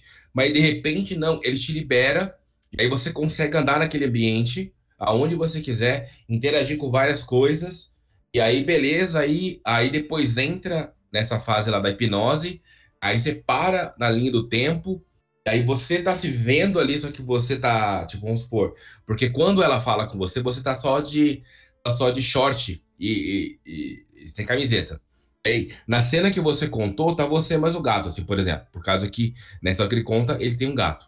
E quando você tá nessa linha do tempo e ela tá analisando essa parte, aparece você sem camiseta e só com short, como está lá na, lá na sala lá da hipnose, e você se vê ali dando comida pro gato. E aí você consegue andar por ali e você ir parado. Dá pra, e aí dá para você interagir com você mesmo, pegando é, outros detalhes de você mesmo e tal que você não tinha pego. Muito legal isso aí, cara. Então o jogo, ele é muito, muito, muito bom. Ele teve nota 9 barra 10 da Steam, 3.8 de 5 da, na GOG.com e teve aqui 60% no Metacritic, mas eu não sei por quê. Bem que o Metacritic anda muito complicado, né? Dá pra gente confiar muito no que ele fala, mas... Porque o pessoal gosta de colocar um monte de coisa, né? Mas aqui, ó, para PC, ele teve 7.7 dos usuários e 61 o Metascore. Agora deixa eu pegar aqui no Xbox ou no PlayStation 5. Capinha azul tem mais nota, né? Então vamos olhar. Não tem ainda a nota de usuário. E pro PlayStation, cadê? Ah, o PlayStation no Xbox, né? Xbox. Gat, você vai adorar isso aqui, cara. Que é o jogo pro Gat. É, então, só para complementar, o, esse, esse Vertigo né, do, do, título aí, ele é nada mais é do que um do, uma, das grandes, uma das grandes obras do Alfred Hitchcock, que é um corpo isso, que cai. Isso, né? falar disso. É, então, então, ele é baseado no, no filme Um Corpo que Cai, que é um, um dos ícones do Alfred Hitchcock, que, além do Psicose que o Victor já citou, né? Então, é um filme ah, baseado... não, não, não, tem é um filme... Livro baseado no filme. E é, então, então assim, é, é vagamente baseado, né? Esse filme Aqui chama, né? Como chama aqui? Um corpo que cai. Um corpo que cai. É, o nome dele em inglês é Vértigo é, também. É, é, sim, é Vértigo. É, é Vértigo também. E esse filme, ele é de 58, dá pra assistir aqui, é, aqui pela internet, não sei se tá legendado e tal, mas é um dos mais famosos, sim, dele. Eu deixei aqui marcado, esqueci de falar desse. Hum. Tinha pesquisado aqui também. Só que ele é, assim, vagamente baseado, entendeu? Eu acho que ele pegou um pouco o que é feito no filme, eu não sei se são os mesmos personagens e tal, porque obviamente eu não assisti, né? Esse filme, 58, eu sou tão velho assim. Mas o Thelmo assistiu. O Thelmo deve ter ido no cinema assistir esse negócio no lançamento. É, eu, eu, um abraço pro Thelmo. Eu, eu, pretendo jogar porque eu já ouvi muita gente falar bem dele. Fala, ele, é, ele é muito bom. Acho que para quem gosta agora de. Você. É, Talvez então. a, versão, a versão de PC o pessoal consegue pegar e colocar legenda, né? Acho que é, é, é, é, então, é, ela é tóxica, né? A, a, não, ela, ela é boa de... nesse sentido. Não, não, não, sei, sei, sei, não, fim saco. Só pra fazer a piada que o PC é tóxico. Mas o. Não, ele é um ótimo jogo, cara. Tanto que quando, quando eu tava jogando, eu ficava, gente, que da hora e tal. Aí, aí ao mesmo tempo, eu falava, caralho, que bosta que isso aqui tá em inglês, cara, em português. Aí, assim, logicamente, a gente entende inglês aqui, mas, ó, assim, nós, como somos criador de conteúdo, como, assim, a gente já pensa nas pessoas para ter essa oportunidade, entendeu? Porque, às vezes, o que falta, e isso eu falo por mim, é ter a oportunidade de ter um jogo que, que clica com você, para você dar uma chance de vida a esse estilo de jogo. Porque o videogame, ele foi criado, ele no intuito de você ter ação, de você ter é, é muito mais mecânica do que história. E a história, a, a, essa construção da história nos jogos, ela foi mais ou menos uma evolução dos jogos para que eles não se tornassem enjoativos e, e, e, e, e ter aquela mesmice de sempre. O problema é que, às vezes, o jogo não clica com a pessoa. E quando você pega um jogo que clica, aí a pessoa, porra, gostei desse estilo de jogo. E aí você vai conhecendo outros jogos, você vai, aí você vai com a mente mais aberta, entendeu? Isso é, isso é a minha opinião. Uhum. Com certeza. É isso, Vitor? É isso. Vertigo. Não, ele, ele, ele não tá no Game Pass jogo, né? Não, acho que não. Deixa eu ver o preço dele aqui então pro pessoal. Vertigo Xbox. Uh, no Xbox, com certeza ele vai sair em inglês. Eu vou ter que mudar aqui essa porcaria. Pra... Não, tá em português. Ele, ele, ó, ele tá saindo por 147,45 no Xbox. Que dor. E. Deixa eu ver aqui no azulzinho. Na Steam tá R$119,99. Mas você tem aquela versão lá Paraguai, né? Então de repente a pessoa consegue, né? Aquela melhor que o Game Pass, você não paga nada. No PlayStation tá saindo R$199,50. Então, 50 reais de desconto para quem é da caixinha azul e não tem exclusivo. Mas é isso aí. Ah, só, só, só acho que a título de, de informação, né? Ele saiu para PlayStation 5, PlayStation 4, Xbox One, Xbox Series, PC e Nintendo Switch. Deixa eu ver aqui na loja da, da Nintendo, vai. Ele tá os seus 500 conto na Nintendo. Não, mas geralmente Nintendo, quando pega um jogo que é mais, mais indie assim, né? Não deve ter. É. Vertigo. Aqui na descrição do jogo na Steam tá dizendo assim, ó, quer ver? Uma história inédita sobre a obsessão, a manipulação e a loucura inspirada na obra-prima de Alfred Hitchcock, Vertigo. É, Isso, entre parênteses, a isso, mulher que inspirado. viveu duas vezes. Isso, inspirado, né? Isso mesmo. Aqui não tá trazendo, cacete. Olha o A corpo, mulher que cara, a viveu mulher... duas vezes é o nome em Portugal. É isso, é. É, Peraí, foi- 908. Que Que traduziu em portu... entrou no Steam de português de Portugal, então que bosta. Ó, tá. Ai, caramba. Ó, tá, tá 40 E o nome em dólares. Portugal é o próprio spoiler, né? De como é nome em filme em Portugal é ruim. Pois é. Esse cara é estranho. O, o plot do filme é o título. Parabéns. Ó, aqui eu, eu não sei nem como mudar aqui lá pra, lá pro português aqui na- Nintendo, mas tá, tá 40 dólares, então deve ter, então deve ser em torno de 600 reais. 200, É, 200, tre- Na loja do Brasil. Mil, mil é, reais. deve ser em torno de 200 reais aí na, na Nintendo também. Dólar Esse amigo. jogo, ele é, o dólar amigo tá bem legal, né? Mas é isso, meus amigos, acho que pra quem tiver essa oportunidade, o Black Friday tá aí, né? Logo, logo deve entrar numa promoção e se, e se futuramente entrar no catálogo da, da, da Game Pass ou da PS Plus, né? Joguem porque o jogo é muito bom. Só que, obviamente, treinem inglês, né? Infelizmente. Mas quem sabe, né? Quem sabe aí.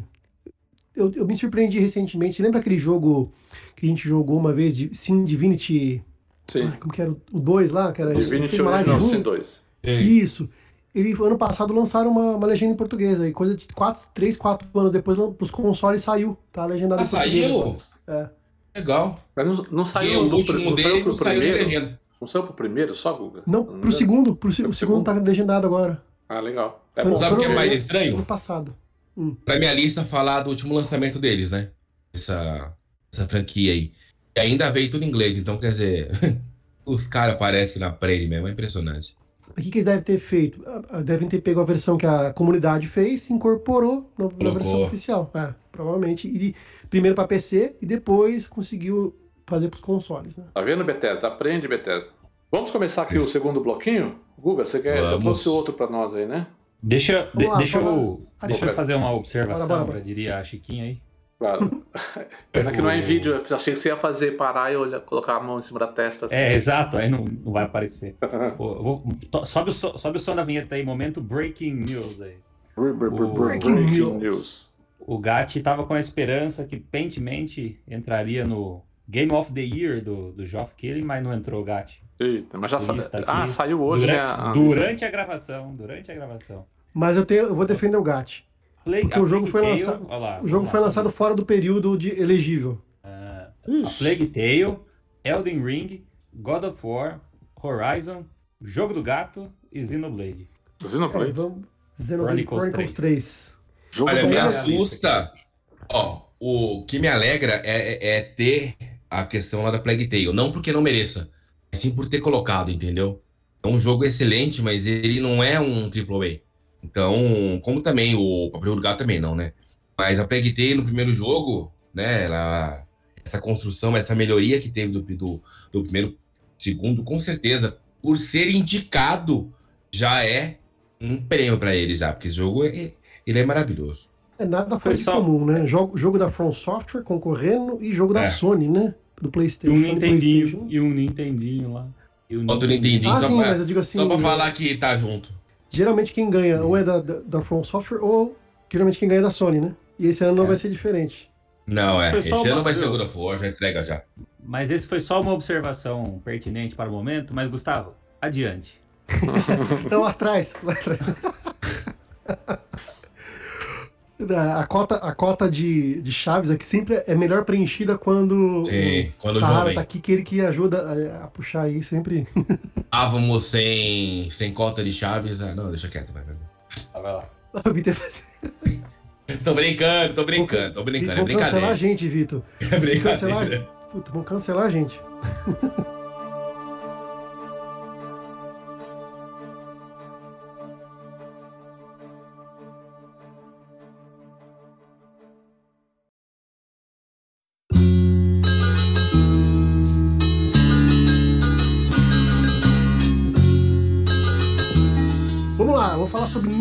Tales from the Borderlands.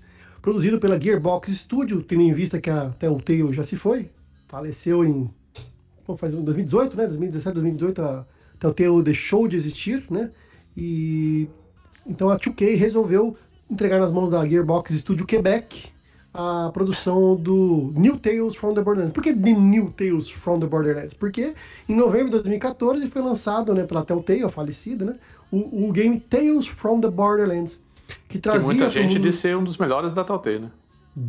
É, só perde um, só, acho que só perde pro Wolf Among Us, que é demais, cara. Pra Wolf primeira Among Us- temporada, e pra primeira temporada do The Walking Dead.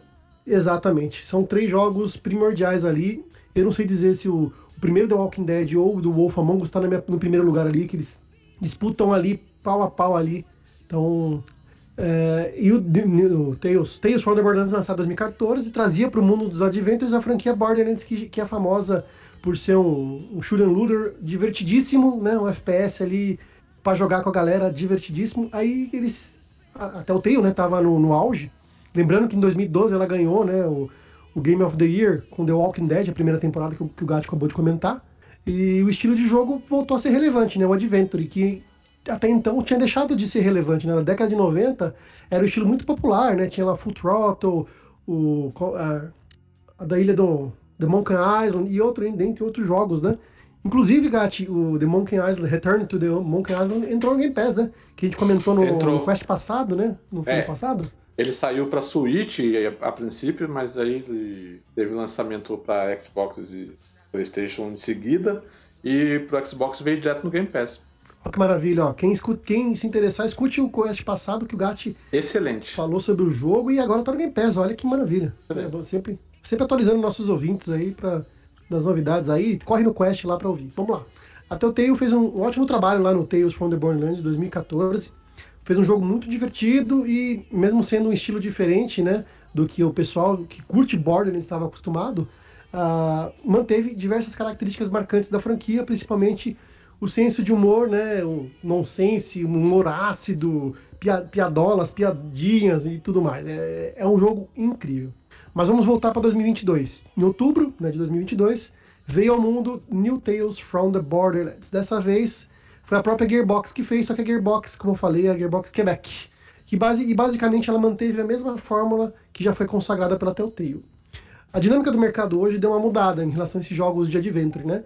Ah, antigamente eles eram lançados de formas episódicas. Lançava tipo eh, episódio 1, daqui a dois, três meses, eh, capítulo 2, episódio 2 e assim por diante.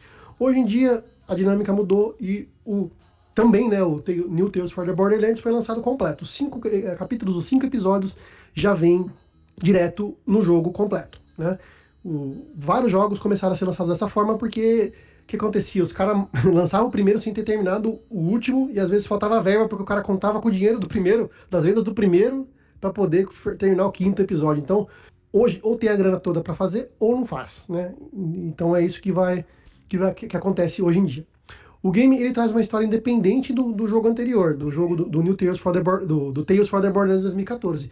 Tem alguns personagens, um principalmente um personagem ali que aparece no momento do jogo que faz a menção, mas de resto não faz falta você não ter jogado. né? O, o Tales from the Borderlands acontece, o anterior de 2014, entre a história do Borderlands 2 para o Borderlands 3.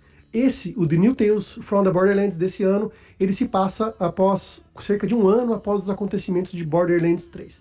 Mas também não importa se você não jogou, não, não vai fazer falta. Mas eles colocam a- a- a- dentro do, da, da lore do, de Borderlands como uma continuidade, né? Faz parte do, da história oficial, né? Mas, então eles posicionam a história de- dentro desse, desse arco do Borderlands, né? E aqui o que acontece? Você vai contra- con- controlar durante o jogo três personagens diferentes. Uma cientista que se acha brilhante, chamada Anu. Ela trabalha para uma empresa chamada Atlas, que produz armas. Só que ela, ela, ela tá, no começo do jogo, ela tá, inventou uma. Ela até brinca. Não é uma arma, é um dispositivo. Que na verdade é uma é empresa de armas que, cria, que, que ela cria uma, um, um dispositivo que não mata as pessoas, que cura as pessoas. Imagina que, que legal, o chefe dela tá muito feliz lá, né? Inclusive isso aí serve de, de, de, de, de gancho para a história ali. Tem o Octavio, que é o irmão adotivo da Anu, é um malandro que vive se metendo em rascada e vive no planeta de eh, Prometeia. É um planeta ali que. É um planeta que só tem bandido, só tem malandro. É um planeta de, de bosta. e a Fran, não menos importante, mas a Fran é uma dona de um estabelecimento que vende iogurte gelado e ela convive com a rotina de um tratamento de controle de raiva. Disparado, para mim, ela é a melhor personagem desse jogo. Ela é muito engraçada, ela é muito legal, gosto muito dela. Para mim, eu me identifiquei bastante assim, com, com o jeitão dela, assim, é muito legal. Gosto, gosto bastante, da, principalmente da parte que, que a gente controla ela. A jogabilidade segue o manual dos jogos do estilo Adventure, né? Você escolhe os diálogos e, e, e as ações. E também tem bastante sessões de Quick Time Events aqui. Não chega a ser frustrante, não chega a ser chato, mas tem. E, e tudo engloba aquela questão do, dos jogos até o Telltale mesmo, né? De você explorar um lugar, pegar item aqui, pegar item ali. Então, é, é, bem, bem conhecido da galera. Seguiu bem a cartilha da Telltale mesmo. Aqui é possível você personalizar a roupa, os acessórios dos personagens em máquinas que... No Borderlands tem as máquinas lá que você compra chapéu, compra roupa. Aqui é a mesma coisa, você consegue personalizar. A história começa um pouquinho devagar, aos poucos ela vai engrenando, porém uh, eu acho que o primeiro jogo lá, o de 2014, da Telltale, é muito melhor que esse daqui. Ele, eu acho que ele consegue manter a história do começo ao fim interessante. Ela começa devagar, engrena um pouquinho, fica interessante e no final já dá uma caída, transforma numa coisa que não é tão legal. Então, gostei de voltar a ter conteúdo sobre o mundo de Borderlands, de ser um conteúdo baseado em narrativa, não só em tiro e shoot and, shoot and looter, igual do Borderlands normal. É legal aquilo lá? É, mas eu acho que é legal você também criar é, outros conteúdos que agreguem valor ao, ao, ao, universo Borderlands e tragam novos personagens que não são personagens mais comuns, não são os, os caçadores da arca né, que ficam que ficam atirando, buscando é, dinheiro, buscando armas, buscando. Então você vê outro lado do, do, do, dos personagens. Né? É, é, bem interessante. Isso eu acho bem legal. Uma coisa que é interessante, tem um. Tem uns colecionáveis ali que são os, os são os bonequinhos que você coleta e é tipo um, um game. Um, são os arcaneiros. São estátuas que servem de um game interno do jogo. Então você encontra um cara específico lá, do jogo todo ele vai te acompanhar. E ele vai. É, você vai achar ele espalhado pelo cenário e ele tem um bonequinho, e toda vez que ele te achar, você vai brigar com ele para ganhar o bonequinho dele. Você ganha a batalha, vira um Street Fighter. Tipo assim, só que um Street Fighter de boneco. Então é um minigame dentro do jogo, que você vencendo do cara, você ganha o boneco dele, e você explorando o cenário também vai achando os bonecos, e os bonecos são personagens dos Borderlands anteriores, do Borderlands 1, 2, etc. Então é bem divertido, acho que é bem, traz uma, uma coisa bem legal pro jogo, mas eu prefiro o anterior.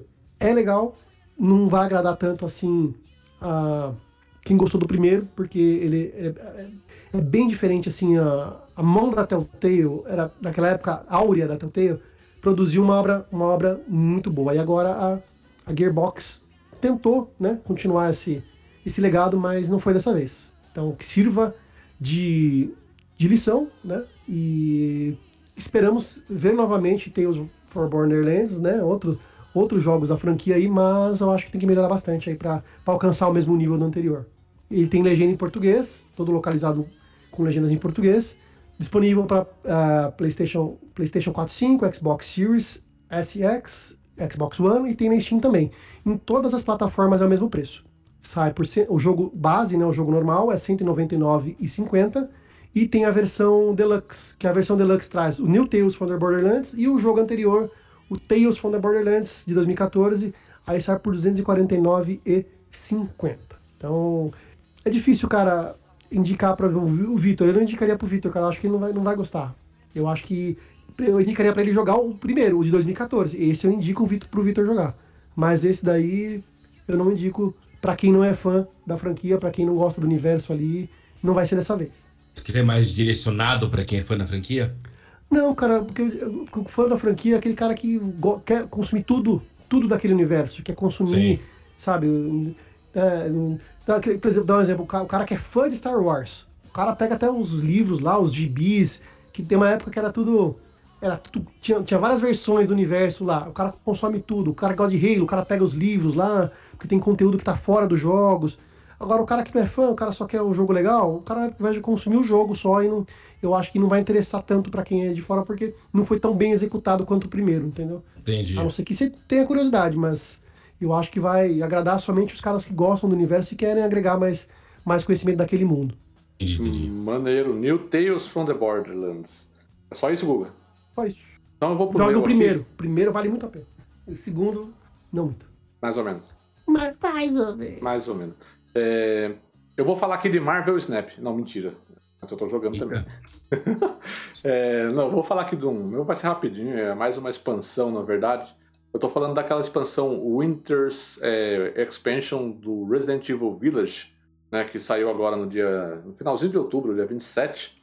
E ela trouxe alguns conteúdos adicionais ali, entre os mais importantes, acredito, que é o Sombras de Rose, né, que é uma, um conteúdo de história, né, é, complementar ao Resident Evil Village.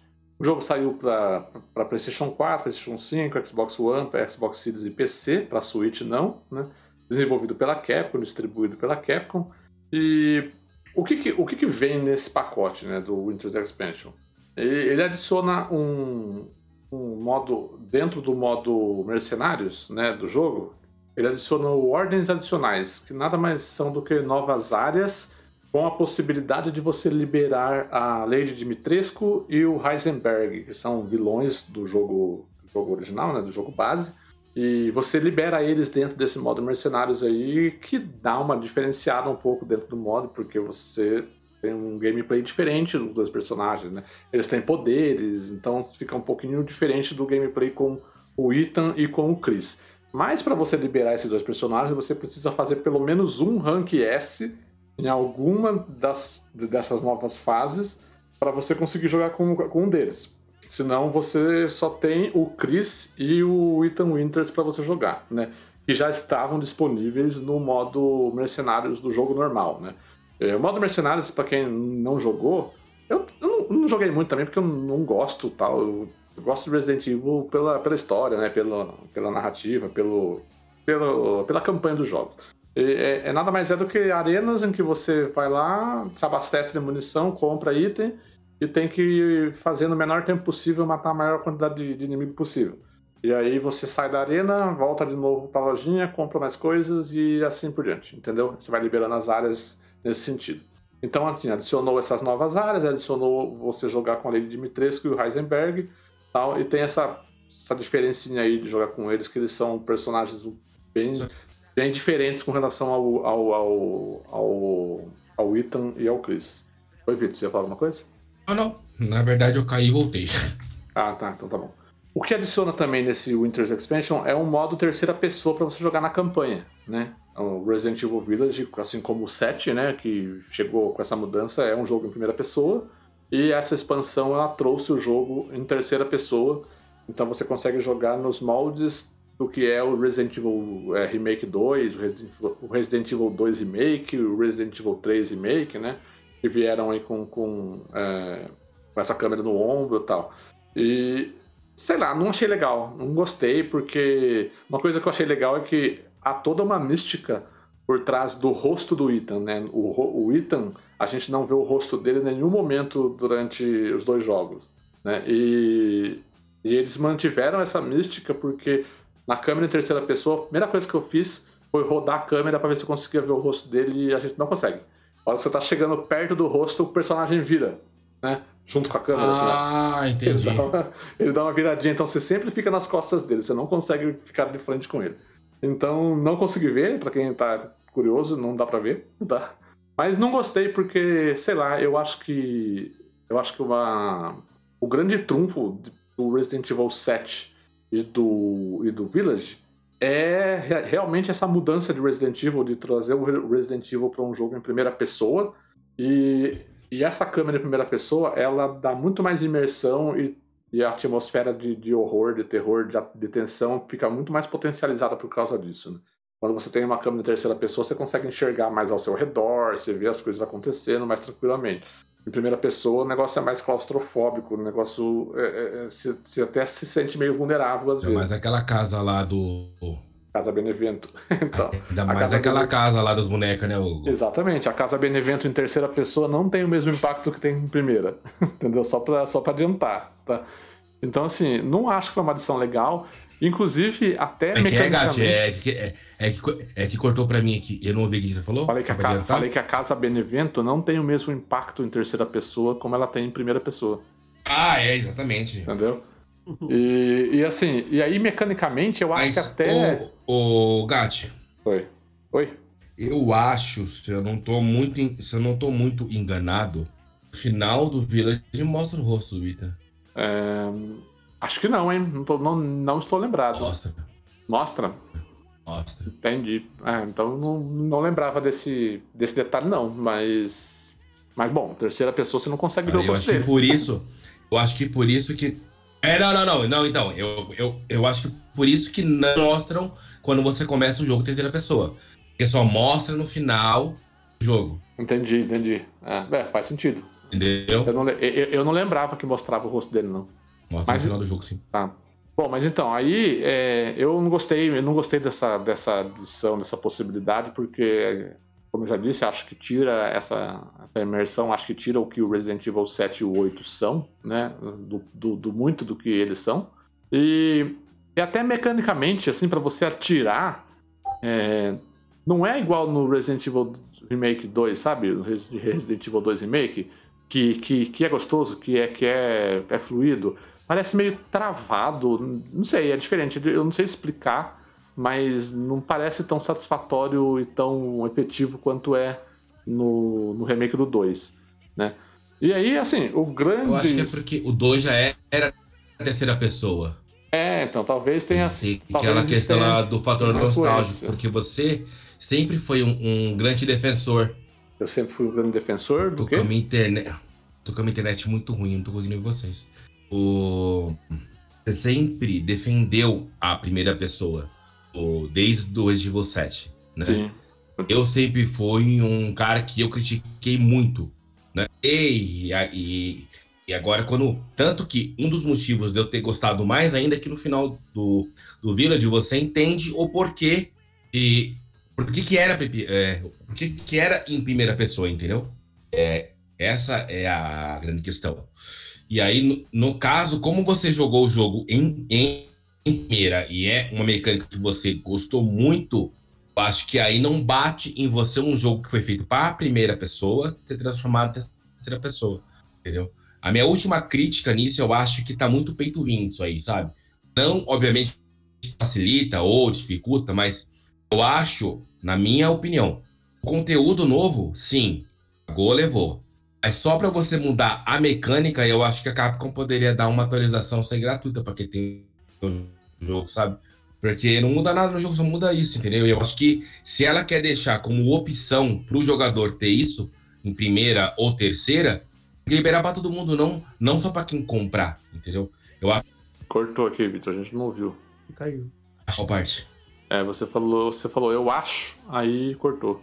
Ô, louco, falei um monte de coisa. aqui. Não, não, não, agora no final, assim, finalzinho. mais no finalzinho. Você, Ah, falou, não, tá, você tá, tava tá. falando que você, você não achava que, que a Capcom devia cobrar, que era pra ser uma Isso, ah, sim, gratuita. sim, sim. Isso é muito anticonsumidor. Aí, entendeu? Acho que não tem nenhum conteúdo novo, sabe? Essa proposta, eu vejo, é, eu Tem, vejo isso mais Tem os como. Sombras de Rose. E os modos Não, não. novos do Mercenário. É isso que eu tô falando. Não, não, não. No terceira pessoa em si. Eu não tô falando do ah, sim, conteúdo sim. novo. É, Eu tô sim. falando entre a mudança de câmera, entendeu? Uhum. Eu acho que a mudança de câmera deveria ser gratuita. Assim como foi a primeira DLC do set, que foi a do, a do Quiz, e que ela veio gratuita. Então eu acho que, eles, que eu, eu acho que essa mecânica do, do lá da câmera, ela poderia ser gratuita. E esse do conteúdos novos serem, serem cobrados, entendeu? Uhum. É, é, faz sentido, faz sentido. É, mas porque realmente eu não, não gostei também. Não, não acho que deveria. Não acho que. é, obviamente que a Capcom não vai fazer o- mudar para terceira pessoa no último jogo da trilogia, né? Vai continuar sendo primeira pessoa e eu acho, acho bom isso porque eu gosto muito do Resident Evil em primeira pessoa. E aí a gente tem o Sombras de Rose, que é o conteúdo de história dentro desse, desse conteúdo de expansão, né? Que se passa 16 anos após o final do Resident Evil Village, com a filha do Ethan, né? Já grande. E. Sei lá, sabe? Eu acho. Eu acho assim. É legal você, você conhecer um pouco mais da Rose ali, né? E só que o- pareceu, pareceu muito um, um conteúdo de história feito as pressas, é, só para ter um conteúdo de história ali nesse, né, nesse, nesse conteúdo de expansão, porque ela não agrega em nada, não acrescenta em nada ao, ao, à história do que foi contada no Village, né? E, e parece que nada dali pode ser aproveitado para o próximo Resident Evil, sabe? Porque é uma coisa especificamente da Rose. E, e eu, e, e, eu, e eu não sei, eu, eu, eu senti assim, e até, até no próprio modo como o jogo é feito, é, você visita você visita é, áreas do, do, do, Village, né? Você, você, você, primeiro é o Castelo de Dimitrescu, depois você vai para é, para Casa Benevento e é tudo muito parecido como acontecem as coisas dentro desses locais. Na Casa Benevento, por exemplo, acontece exatamente igual acontece no Resident Evil Village quando você entra lá, né? Tipo, é a mesma coisa que acontece. E e aí, como que é a história? A Rose, 16 anos depois, ela tem é, ela tem os poderes dela lá, né? Porque por causa do tudo que aconteceu com ela no, no Resident Evil Village. Não vou falar nada além disso para não estragar quem for jogar, quem não jogou ainda. E ela se sente excluída por ter esses poderes. Ela, aquele negócio de adolescente que sofre bullying, né? Ah, os adolescentes, ah, os amigos dela da escola tiram sarro dela tal. E ela tem esse, esse desejo de eliminar esses poderes dela, de ser uma pessoa normal. E aí um dia ela chega lá num carinha lá que, que, que trabalhou com. É, que trabalha com o Chris, e o cara fala assim, ó, e se a gente é, tivesse. E se a gente descobrisse um jeito de tirar isso de você? E se existisse um jeito de tirar isso de você? É, explica para ela o que ela tem que fazer e tal, e aí começa, né? A aventura dela atrás disso daí. É, e aí você vai repassando assim algumas áreas do jogo, é, do jogo base você tem uma arma, você encontra uma arma, tal, tem uma mecânica de um poder do poder dela, né, que basicamente funciona para você paralisar inimigos. É uma espécie de, de clarão assim que ela solta, pá, o inimigo fica meio tonto, ele fica paralisado. E aí você consegue eliminar ele mais fácil, ou até mesmo fugir, né, em algumas sequências de fuga. E só que tem, tem uma coisinha que acontece ali que é uma presença de um personagem chamado Michael, e ele faz algo que eu acho que não deveria acontecer em nenhum Resident Evil e é ele fica te guiando durante o jogo. Ele fica falando pra você assim: ó, entra aqui, pega esse negócio, é, agora vai pra cá, agora vai pra cá. Você fala assim, pô, Resident Evil sempre foi sobre backtracking, sobre você é, falar, e agora, onde é que eu tenho que ir, pra, pra que lado que eu vou, não sei o quê.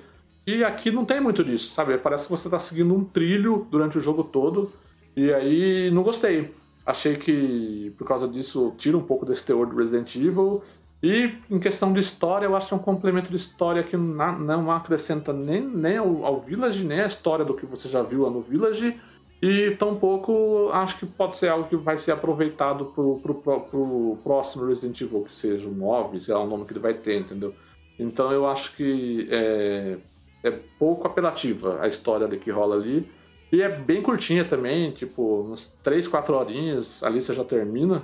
Então, é, sei lá, acho que colocaram mais para, ah, vamos colocar alguma coisa de história aqui para não falar que a gente está cobrando muito no, na expansão. E aí colocaram isso daí que, sei lá, eu acho que não, não é nada atrativo. Essa, esse clarão que a Rose solta é algum poder especial dela? É, é um poder que é um, é um, poder, é um poder especial que ela tem por causa do, do que aconteceu no Village com ela, né? Sim, e aí sim, ela, sim. ela soltou uma espécie de clarão pela mão, assim, pá! Sabe? É a buzina um paralisadora. É a buzina paralisadora do, do Chapolin. Não, porque na verdade, eu, eu, assim, poderia ser uma tentativa de trazer a Rose pro plot, entendeu? Do jogo. Porque na verdade nada mais ela do que ela é um, um personagem novo e talvez tenha um, uma proposta de trazer ela mais, mais presença nos próximos, entendeu? Sim. É, então, e essa história, é, essa história dela nem responde, por exemplo, se. Ah, será que é ela que vai ser a protagonista do Nobre? Então, entendeu? Nem, nem isso responde, Não sabe? Responde. É, então, então, assim, eu acho que. Sei lá. Por isso que eu falo que potencialmente não vai ser nem nada do que foi contado nessa historinha da Sombra de Rose vai ser, vai ser aproveitado no 9, sabe? Talvez alguma menção ou outra, mas só pra, pra falar que, ó, mencionamos lá o negócio da Rose lá, tá? É, eu mesmo estava mais ansioso por essa DLC do que por, porque, do que por qualquer outra coisa, entendeu? É, não demora muito a terminar, então, assim, quem quiser testar, tal, dá... É, testar não, né? Porque tem que comprar, né? Mas espera uma promoçãozinha, talvez entre em promoção. Aí você compra a expansão e, e, e veja, por, por sua conta e risco. Tire suas conclusões. Uma pena, porque a DLC do, do 7 Tem uma DLC deles lá que é maravilhosa, né? Que é o. Sim, né? Não sei qual é o nome. A, a, a do Chris é boa. A das mesmo fitas lá, né? gratuita. Não, não, tem essa da fita e tem a da. Tem uma que é do gelo. Eu não sei o que é da Joy, eu não lembro o nome das, das, das DLCs. Deixa eu ver se eu acho aqui. Ah, The Resident Evil 7. Peraí. Ah, é o Fim de Joio. O Fim de Zoe. Ah, entendi. De shoyu? Mano, Você me corrigiu. Zoe. Falei, show, acabou o Shoyu. Falei, caralho. Ai, ai. Zoe. É que tá aqui. É que tá em inglês, o meu. Um saco isso aqui. É, Bom, mas é- em mas é inglês isso. ainda Zoe. Mas é isso. É, Resident Evil Village Winter's Expansion. Tem esses conteúdos aí, tem essa historinha aí.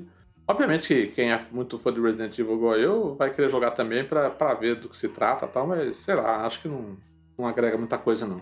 Ô João, vamos para você, o que você tem pra trazer pra gente? Alô, João. Morreu. Planeta Terra chama. Não tô aqui. Tá devagar a Hum, O ping tá Tá devagar, mano. batendo mil aqui, cara. 1330 meu ping, velho. Puta que pariu. Fala aí, João, o que você tem pra trazer pra gente? Eu trouxe uma, uma colaboração apenas, nada muito sei, como os jogos que vocês trouxeram, mas é mais uma menção a recomendar e pessoas fãs aí da série Forza Horizon não, não deixem de o conteúdo recente que foi em homenagem a em celebração, né, na verdade, a 10 anos da, da franquia. Tudo que para quem não não tem vínculo aí emocional, não tem nostalgia pelos primeiros jogos, não vai agregar em nada. Ele foi adicionado no jogo aí no, mês- no início do mês passado, acho no meio do mês passado, outubro, é, em, celebração aos, aos 10 anos do lançamento do primeiro Forza Horizon, lá do 360. É, ele foi adicionado como uma, uma linha de história, então quem joga aí o Forza 4, Forza 5 sabe do que se trata. É uma linha adicional de história, pode ser acessada a qualquer momento no jogo. Faz uma, uma viagem pelos quatro primeiros jogos anteriores aí. É, então quem, quem jogou certamente vai identificar os elementos, vai. Mas é, um- é um- é uma viagem guiada, você vai junto com o Scott Tyler, lá, o radialista, super bem localizado, mantendo o, o nível aí da, da franquia. Você vai visitando cada um dos quatro jogos anteriores. Então é legal que você consegue ver é, os jogos anteriores com os gráficos atuais. Acho que isso é bem legal, ver a Austrália, é, um trecho da Austrália ali recriado, ver um trecho da, da Europa, do lado do Forza 2 recriado. Então isso é legal, a experiência de jogar um mapa antigo com o gráfico atualizado. E por cada um dos passeios, por esses quatro jogos anteriores, o, o Scott Tyler vai te guiando e vai conversando com você, e aí vocês vão relembrando os festivais. Não é, não é nessa edição que surgiram as músicas para habilidade, ou senão ele fala nessa edição do Horizon, as corridas de rua foram legalizadas e foram incorporadas à, à competição. Então você vai relembrando quais, quais eram as novidades da, que foram adicionadas do jogo ao jogo e ele explica como era a competição. Nesse aqui você precisava da pulseira, nesse aqui você desbloqueava novas etapas do festival. Então acho que para quem para quem curtiu aí jogar os quatro primeiros jogos, não, não deixe de, de conferir. É rapidinho, se você sentar ali em 30 minutos, 40 minutos, você faz basicamente tudo que tem. É, mas acho que vale, vale a pena a recomendação aí. Às vezes tem aí encostadinho, não, não viu ainda, ou nem tá sabendo que isso foi lançado. Acho que vale a recomendação aí. Ah, eu, não, eu não cheguei a ver, não.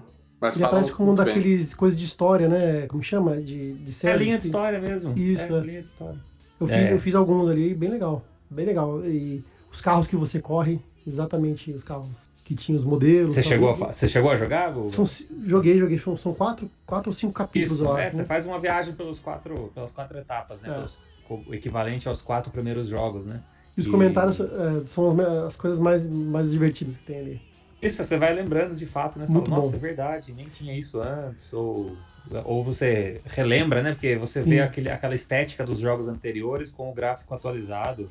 Na Austrália, você passa ali pra- por aquela praia que tem aquela Sim. rocha é, marcante, né? Que tem um buraco assim na rocha. Você passa ali e fala, puta, eu lembro demais quando eu passava aqui no outro jogo. Então, esse tipo de, de, de sentimento aí que desperta nessa viagenzinha aí. Então, era mais pra passar em branco.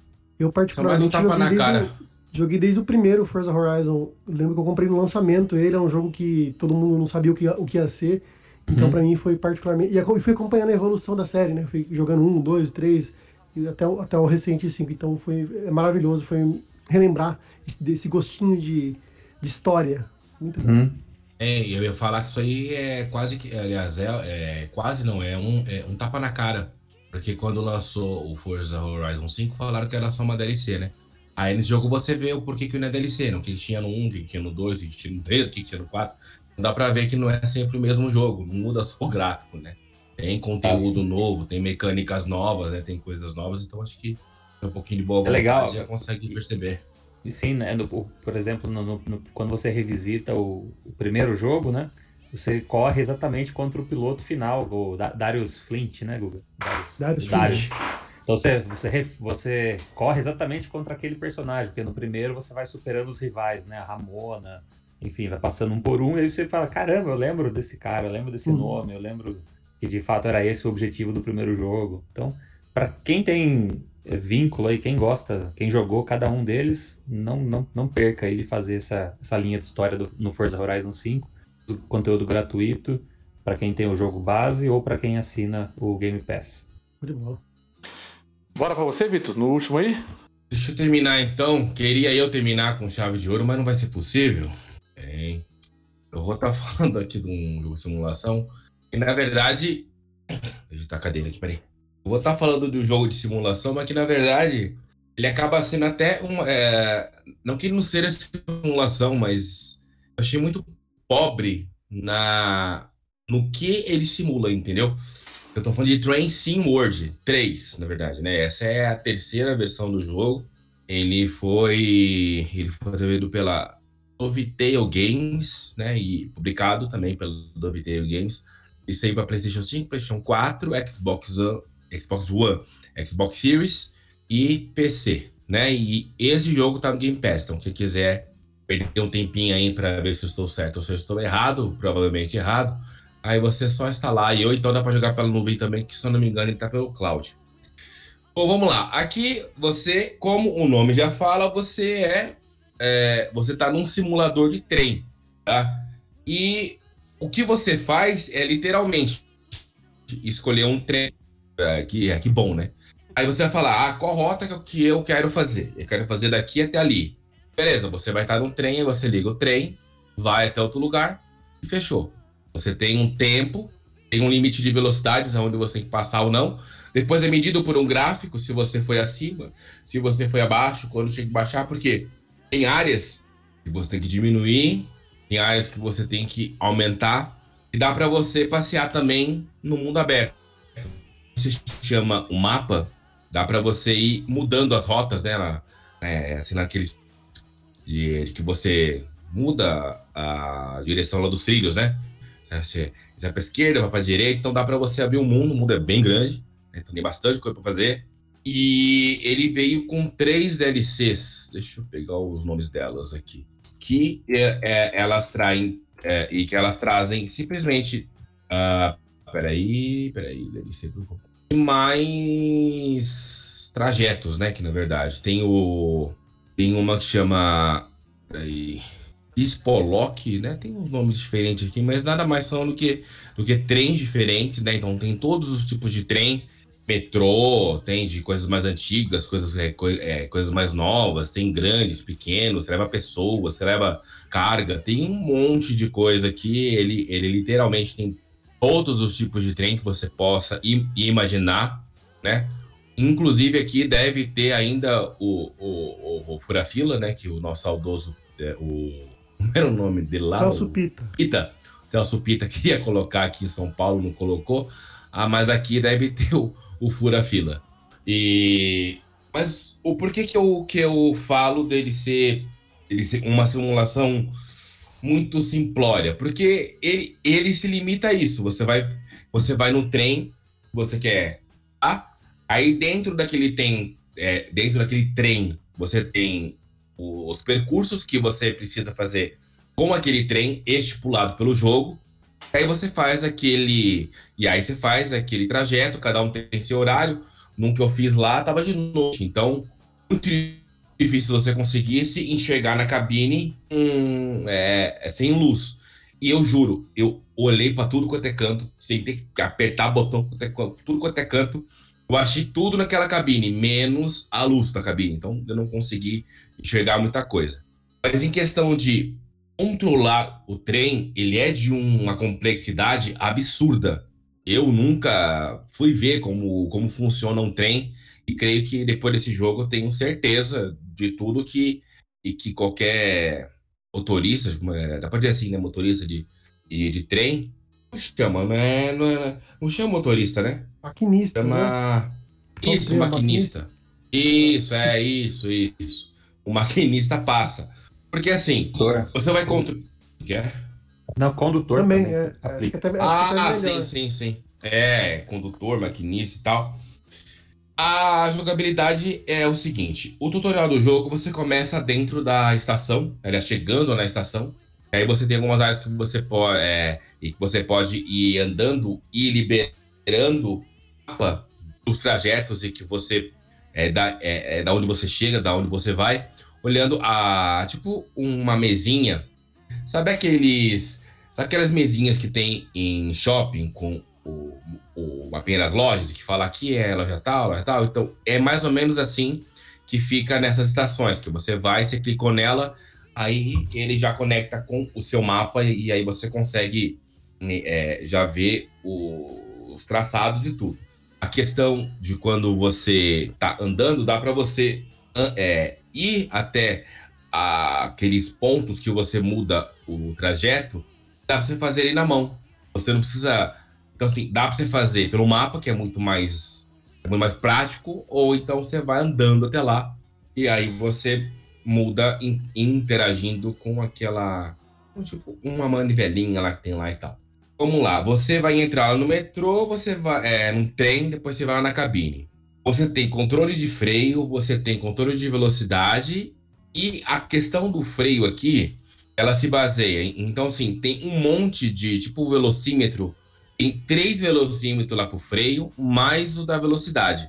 E ali você vai aumentando no percentual. Então, é, você tem uma válvula que você é, tem uma válvula que você define se você vai para frente ou se você vai dar ré. Aí tem uma logo acima que você define quanto de velocidade você vai. Vai de 1 a 8, que é tipo, supor, marcha do marcha lá do trem. E do lado esquerdo tem o seu freio que você vai puxando ele para trás. Então, só que você tem que segurar o botão para ele aumentar a potência do freio. Então vamos lá. Estamos é, no controle, tem o, os gatilhos em cima, tá? R1, R2, L1, L2 para quem tá PlayStation, RBLT, RBRT ou LBLT. Os gatilhos superiores do lado direito, eles aumentam e diminuem a velocidade, é, a marcha do motor, que vai de 0 a 8. E do lado esquerdo, ele ajuda na questão do freio. Então, só que esse do freio você tem que segurar lá para ele diminuir. E aí, conforme você segurando o botão, ele vai aumentando aquele ponteirinho lá do velocímetro do freio. E aí você vai conseguindo contornar. É muito difícil você frear um freio. É, você frear um freio. É muito difícil. Então, não usa volante, porque só para frente ou para trás, né? O que define é o trajeto que você tá. Porque aí você, antes de sair, você vai virando ali o é tudo, mas o trem só vai para frente. Pra frente ou para trás. Não, sim, né? mas eu digo, por, eu digo por conta que você tem aquele, aquela plaquinha que você pode ser, definir atalhos de, de controle. Você tem, sei lá, alguns outros tipos de comandos ah, não, mas... diferentes do controle, né? Ah, não. Nesse não, não por causa que esse por é... né? Ah, não, não, não, tá. Esse, esse tecladinho na verdade, ele, ele funciona por causa que ele tá com. Ele, é, ele tem uma memória interna que no computador eu faço o comando que o jogo base dentro do Xbox responde aquilo. Então, por exemplo, quando eu vou ligar um carro, é Ctrl I, e, e isso no PC. Quando eu vou dar a ignição do carro, vamos, é, vamos supor, é, é, é Ctrl J.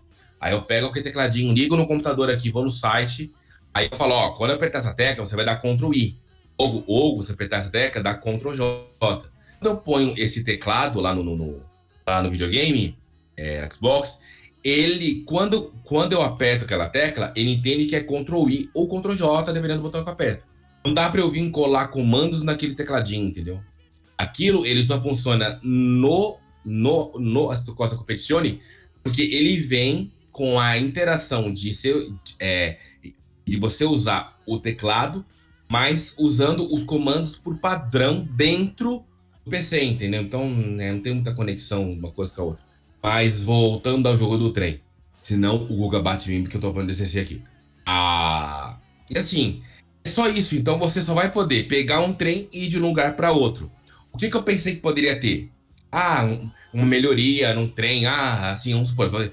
É, você vai começar com esse, com, esse, com, esse, com esse trem pequeno. Aí você faz as suas viagens, você ganha dinheiro, aí você vai desbloquear outro trem. Ou você andando, você vai achar outros trens perdidos. Mais ou menos é, é o que a gente tem lá no, no, no Snow Runner. Você tem missões que complementam aquele ambiente que você tá, entendeu? Por que, que você faz aquilo? Eu faço aquilo porque a cidade teve, teve um, uma nevasca e tudo ficou congelado, então eu vou lá liberando as coisas com caminhão, vou reconstruindo a cidade, vou levando materiais e tal, vou levando comida, assim, para quem tá, é, assim, para quem tá travado lá, pra, então você vai ajudando aquela comunidade. Aqui no jogo lá do trem é literalmente a simulação de conduzir um trem. Tem infinidade de, de trajetos, infinidade de trens de todos os tamanhos, todos os modelos. E se você está cansado com essa infinidade, você compra mais outras DLCs com mais infinidades e mais. Mas o jogo ele se limita a somente isso. Entrou no trem do ponto X ao ponto Y. É isso que eu é isso que eu quis dizer na questão ele ser um simulador, ninguém duvida disso. Mas ele é muito simplório no que abrange essa questão de simulador e por que você está fazendo aquilo tudo, entendeu? Mais ou menos isso. Entendi. Train Sim World 3, né? Nossa, é impossível. É. é, impressionante saber que tem um 3 de. Então, é, então, assim, com certeza deve ter algum lugar no mundo, o povo que fica ansioso, porque assim, na boa, eu tive que. Eu fiz um que era 40 minutos de trajeto de um lugar para outro. Então você entra no trem 10 minutos antes, aí ele fala: espera até a hora certa para todo mundo entrar. Aí quando ele libera, aí ele fala: pode ir embora. E cara, na boa, você passa os 40 minutos olhando pro trem andando, cara. Aí não tem como você passar o tempo, é literalmente 40 minutos. E dá para você salvar aquela, aquele trajeto no meio e aí depois você pode carregar e continuar. Mas você vai ter que passar 40 minutos olhando para aquele trem passando e de vez em quando vem os trens assim na contramão porque tá no outro trilho, né?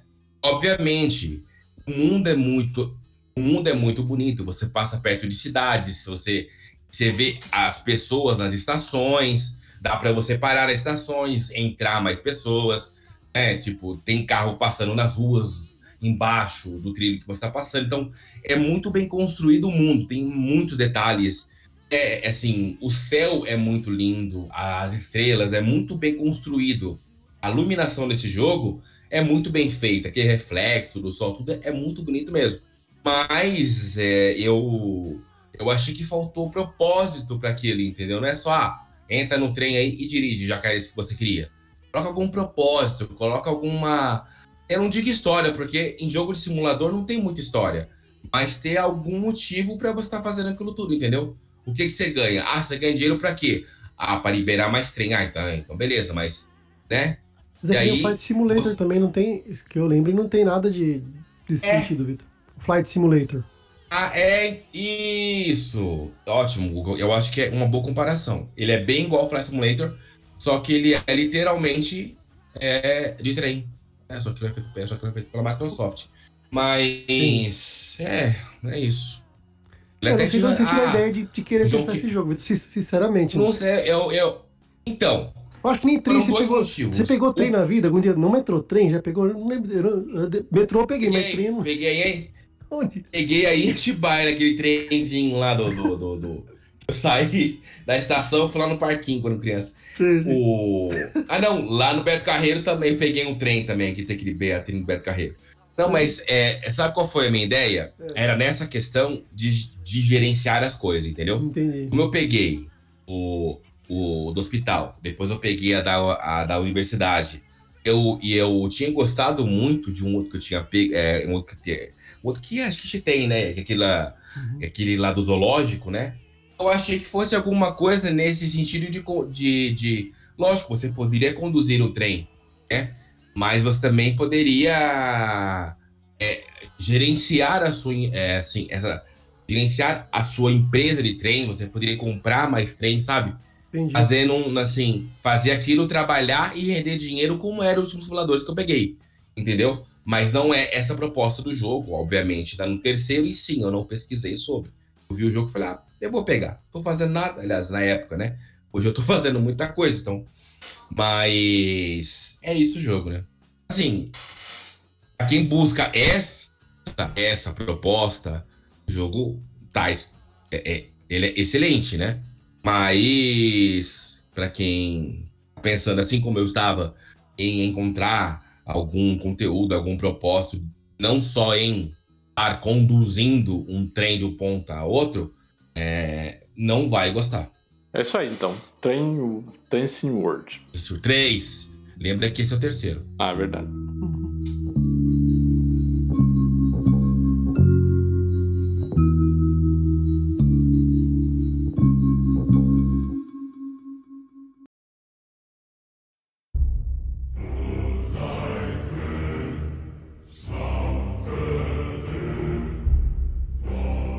Isso aí, meus amigos. Chegamos ao final de mais um quest aqui de joguinhos. Quero agradecer ao Guga pela presença. Valeu, meus amigos. Aquele abraço.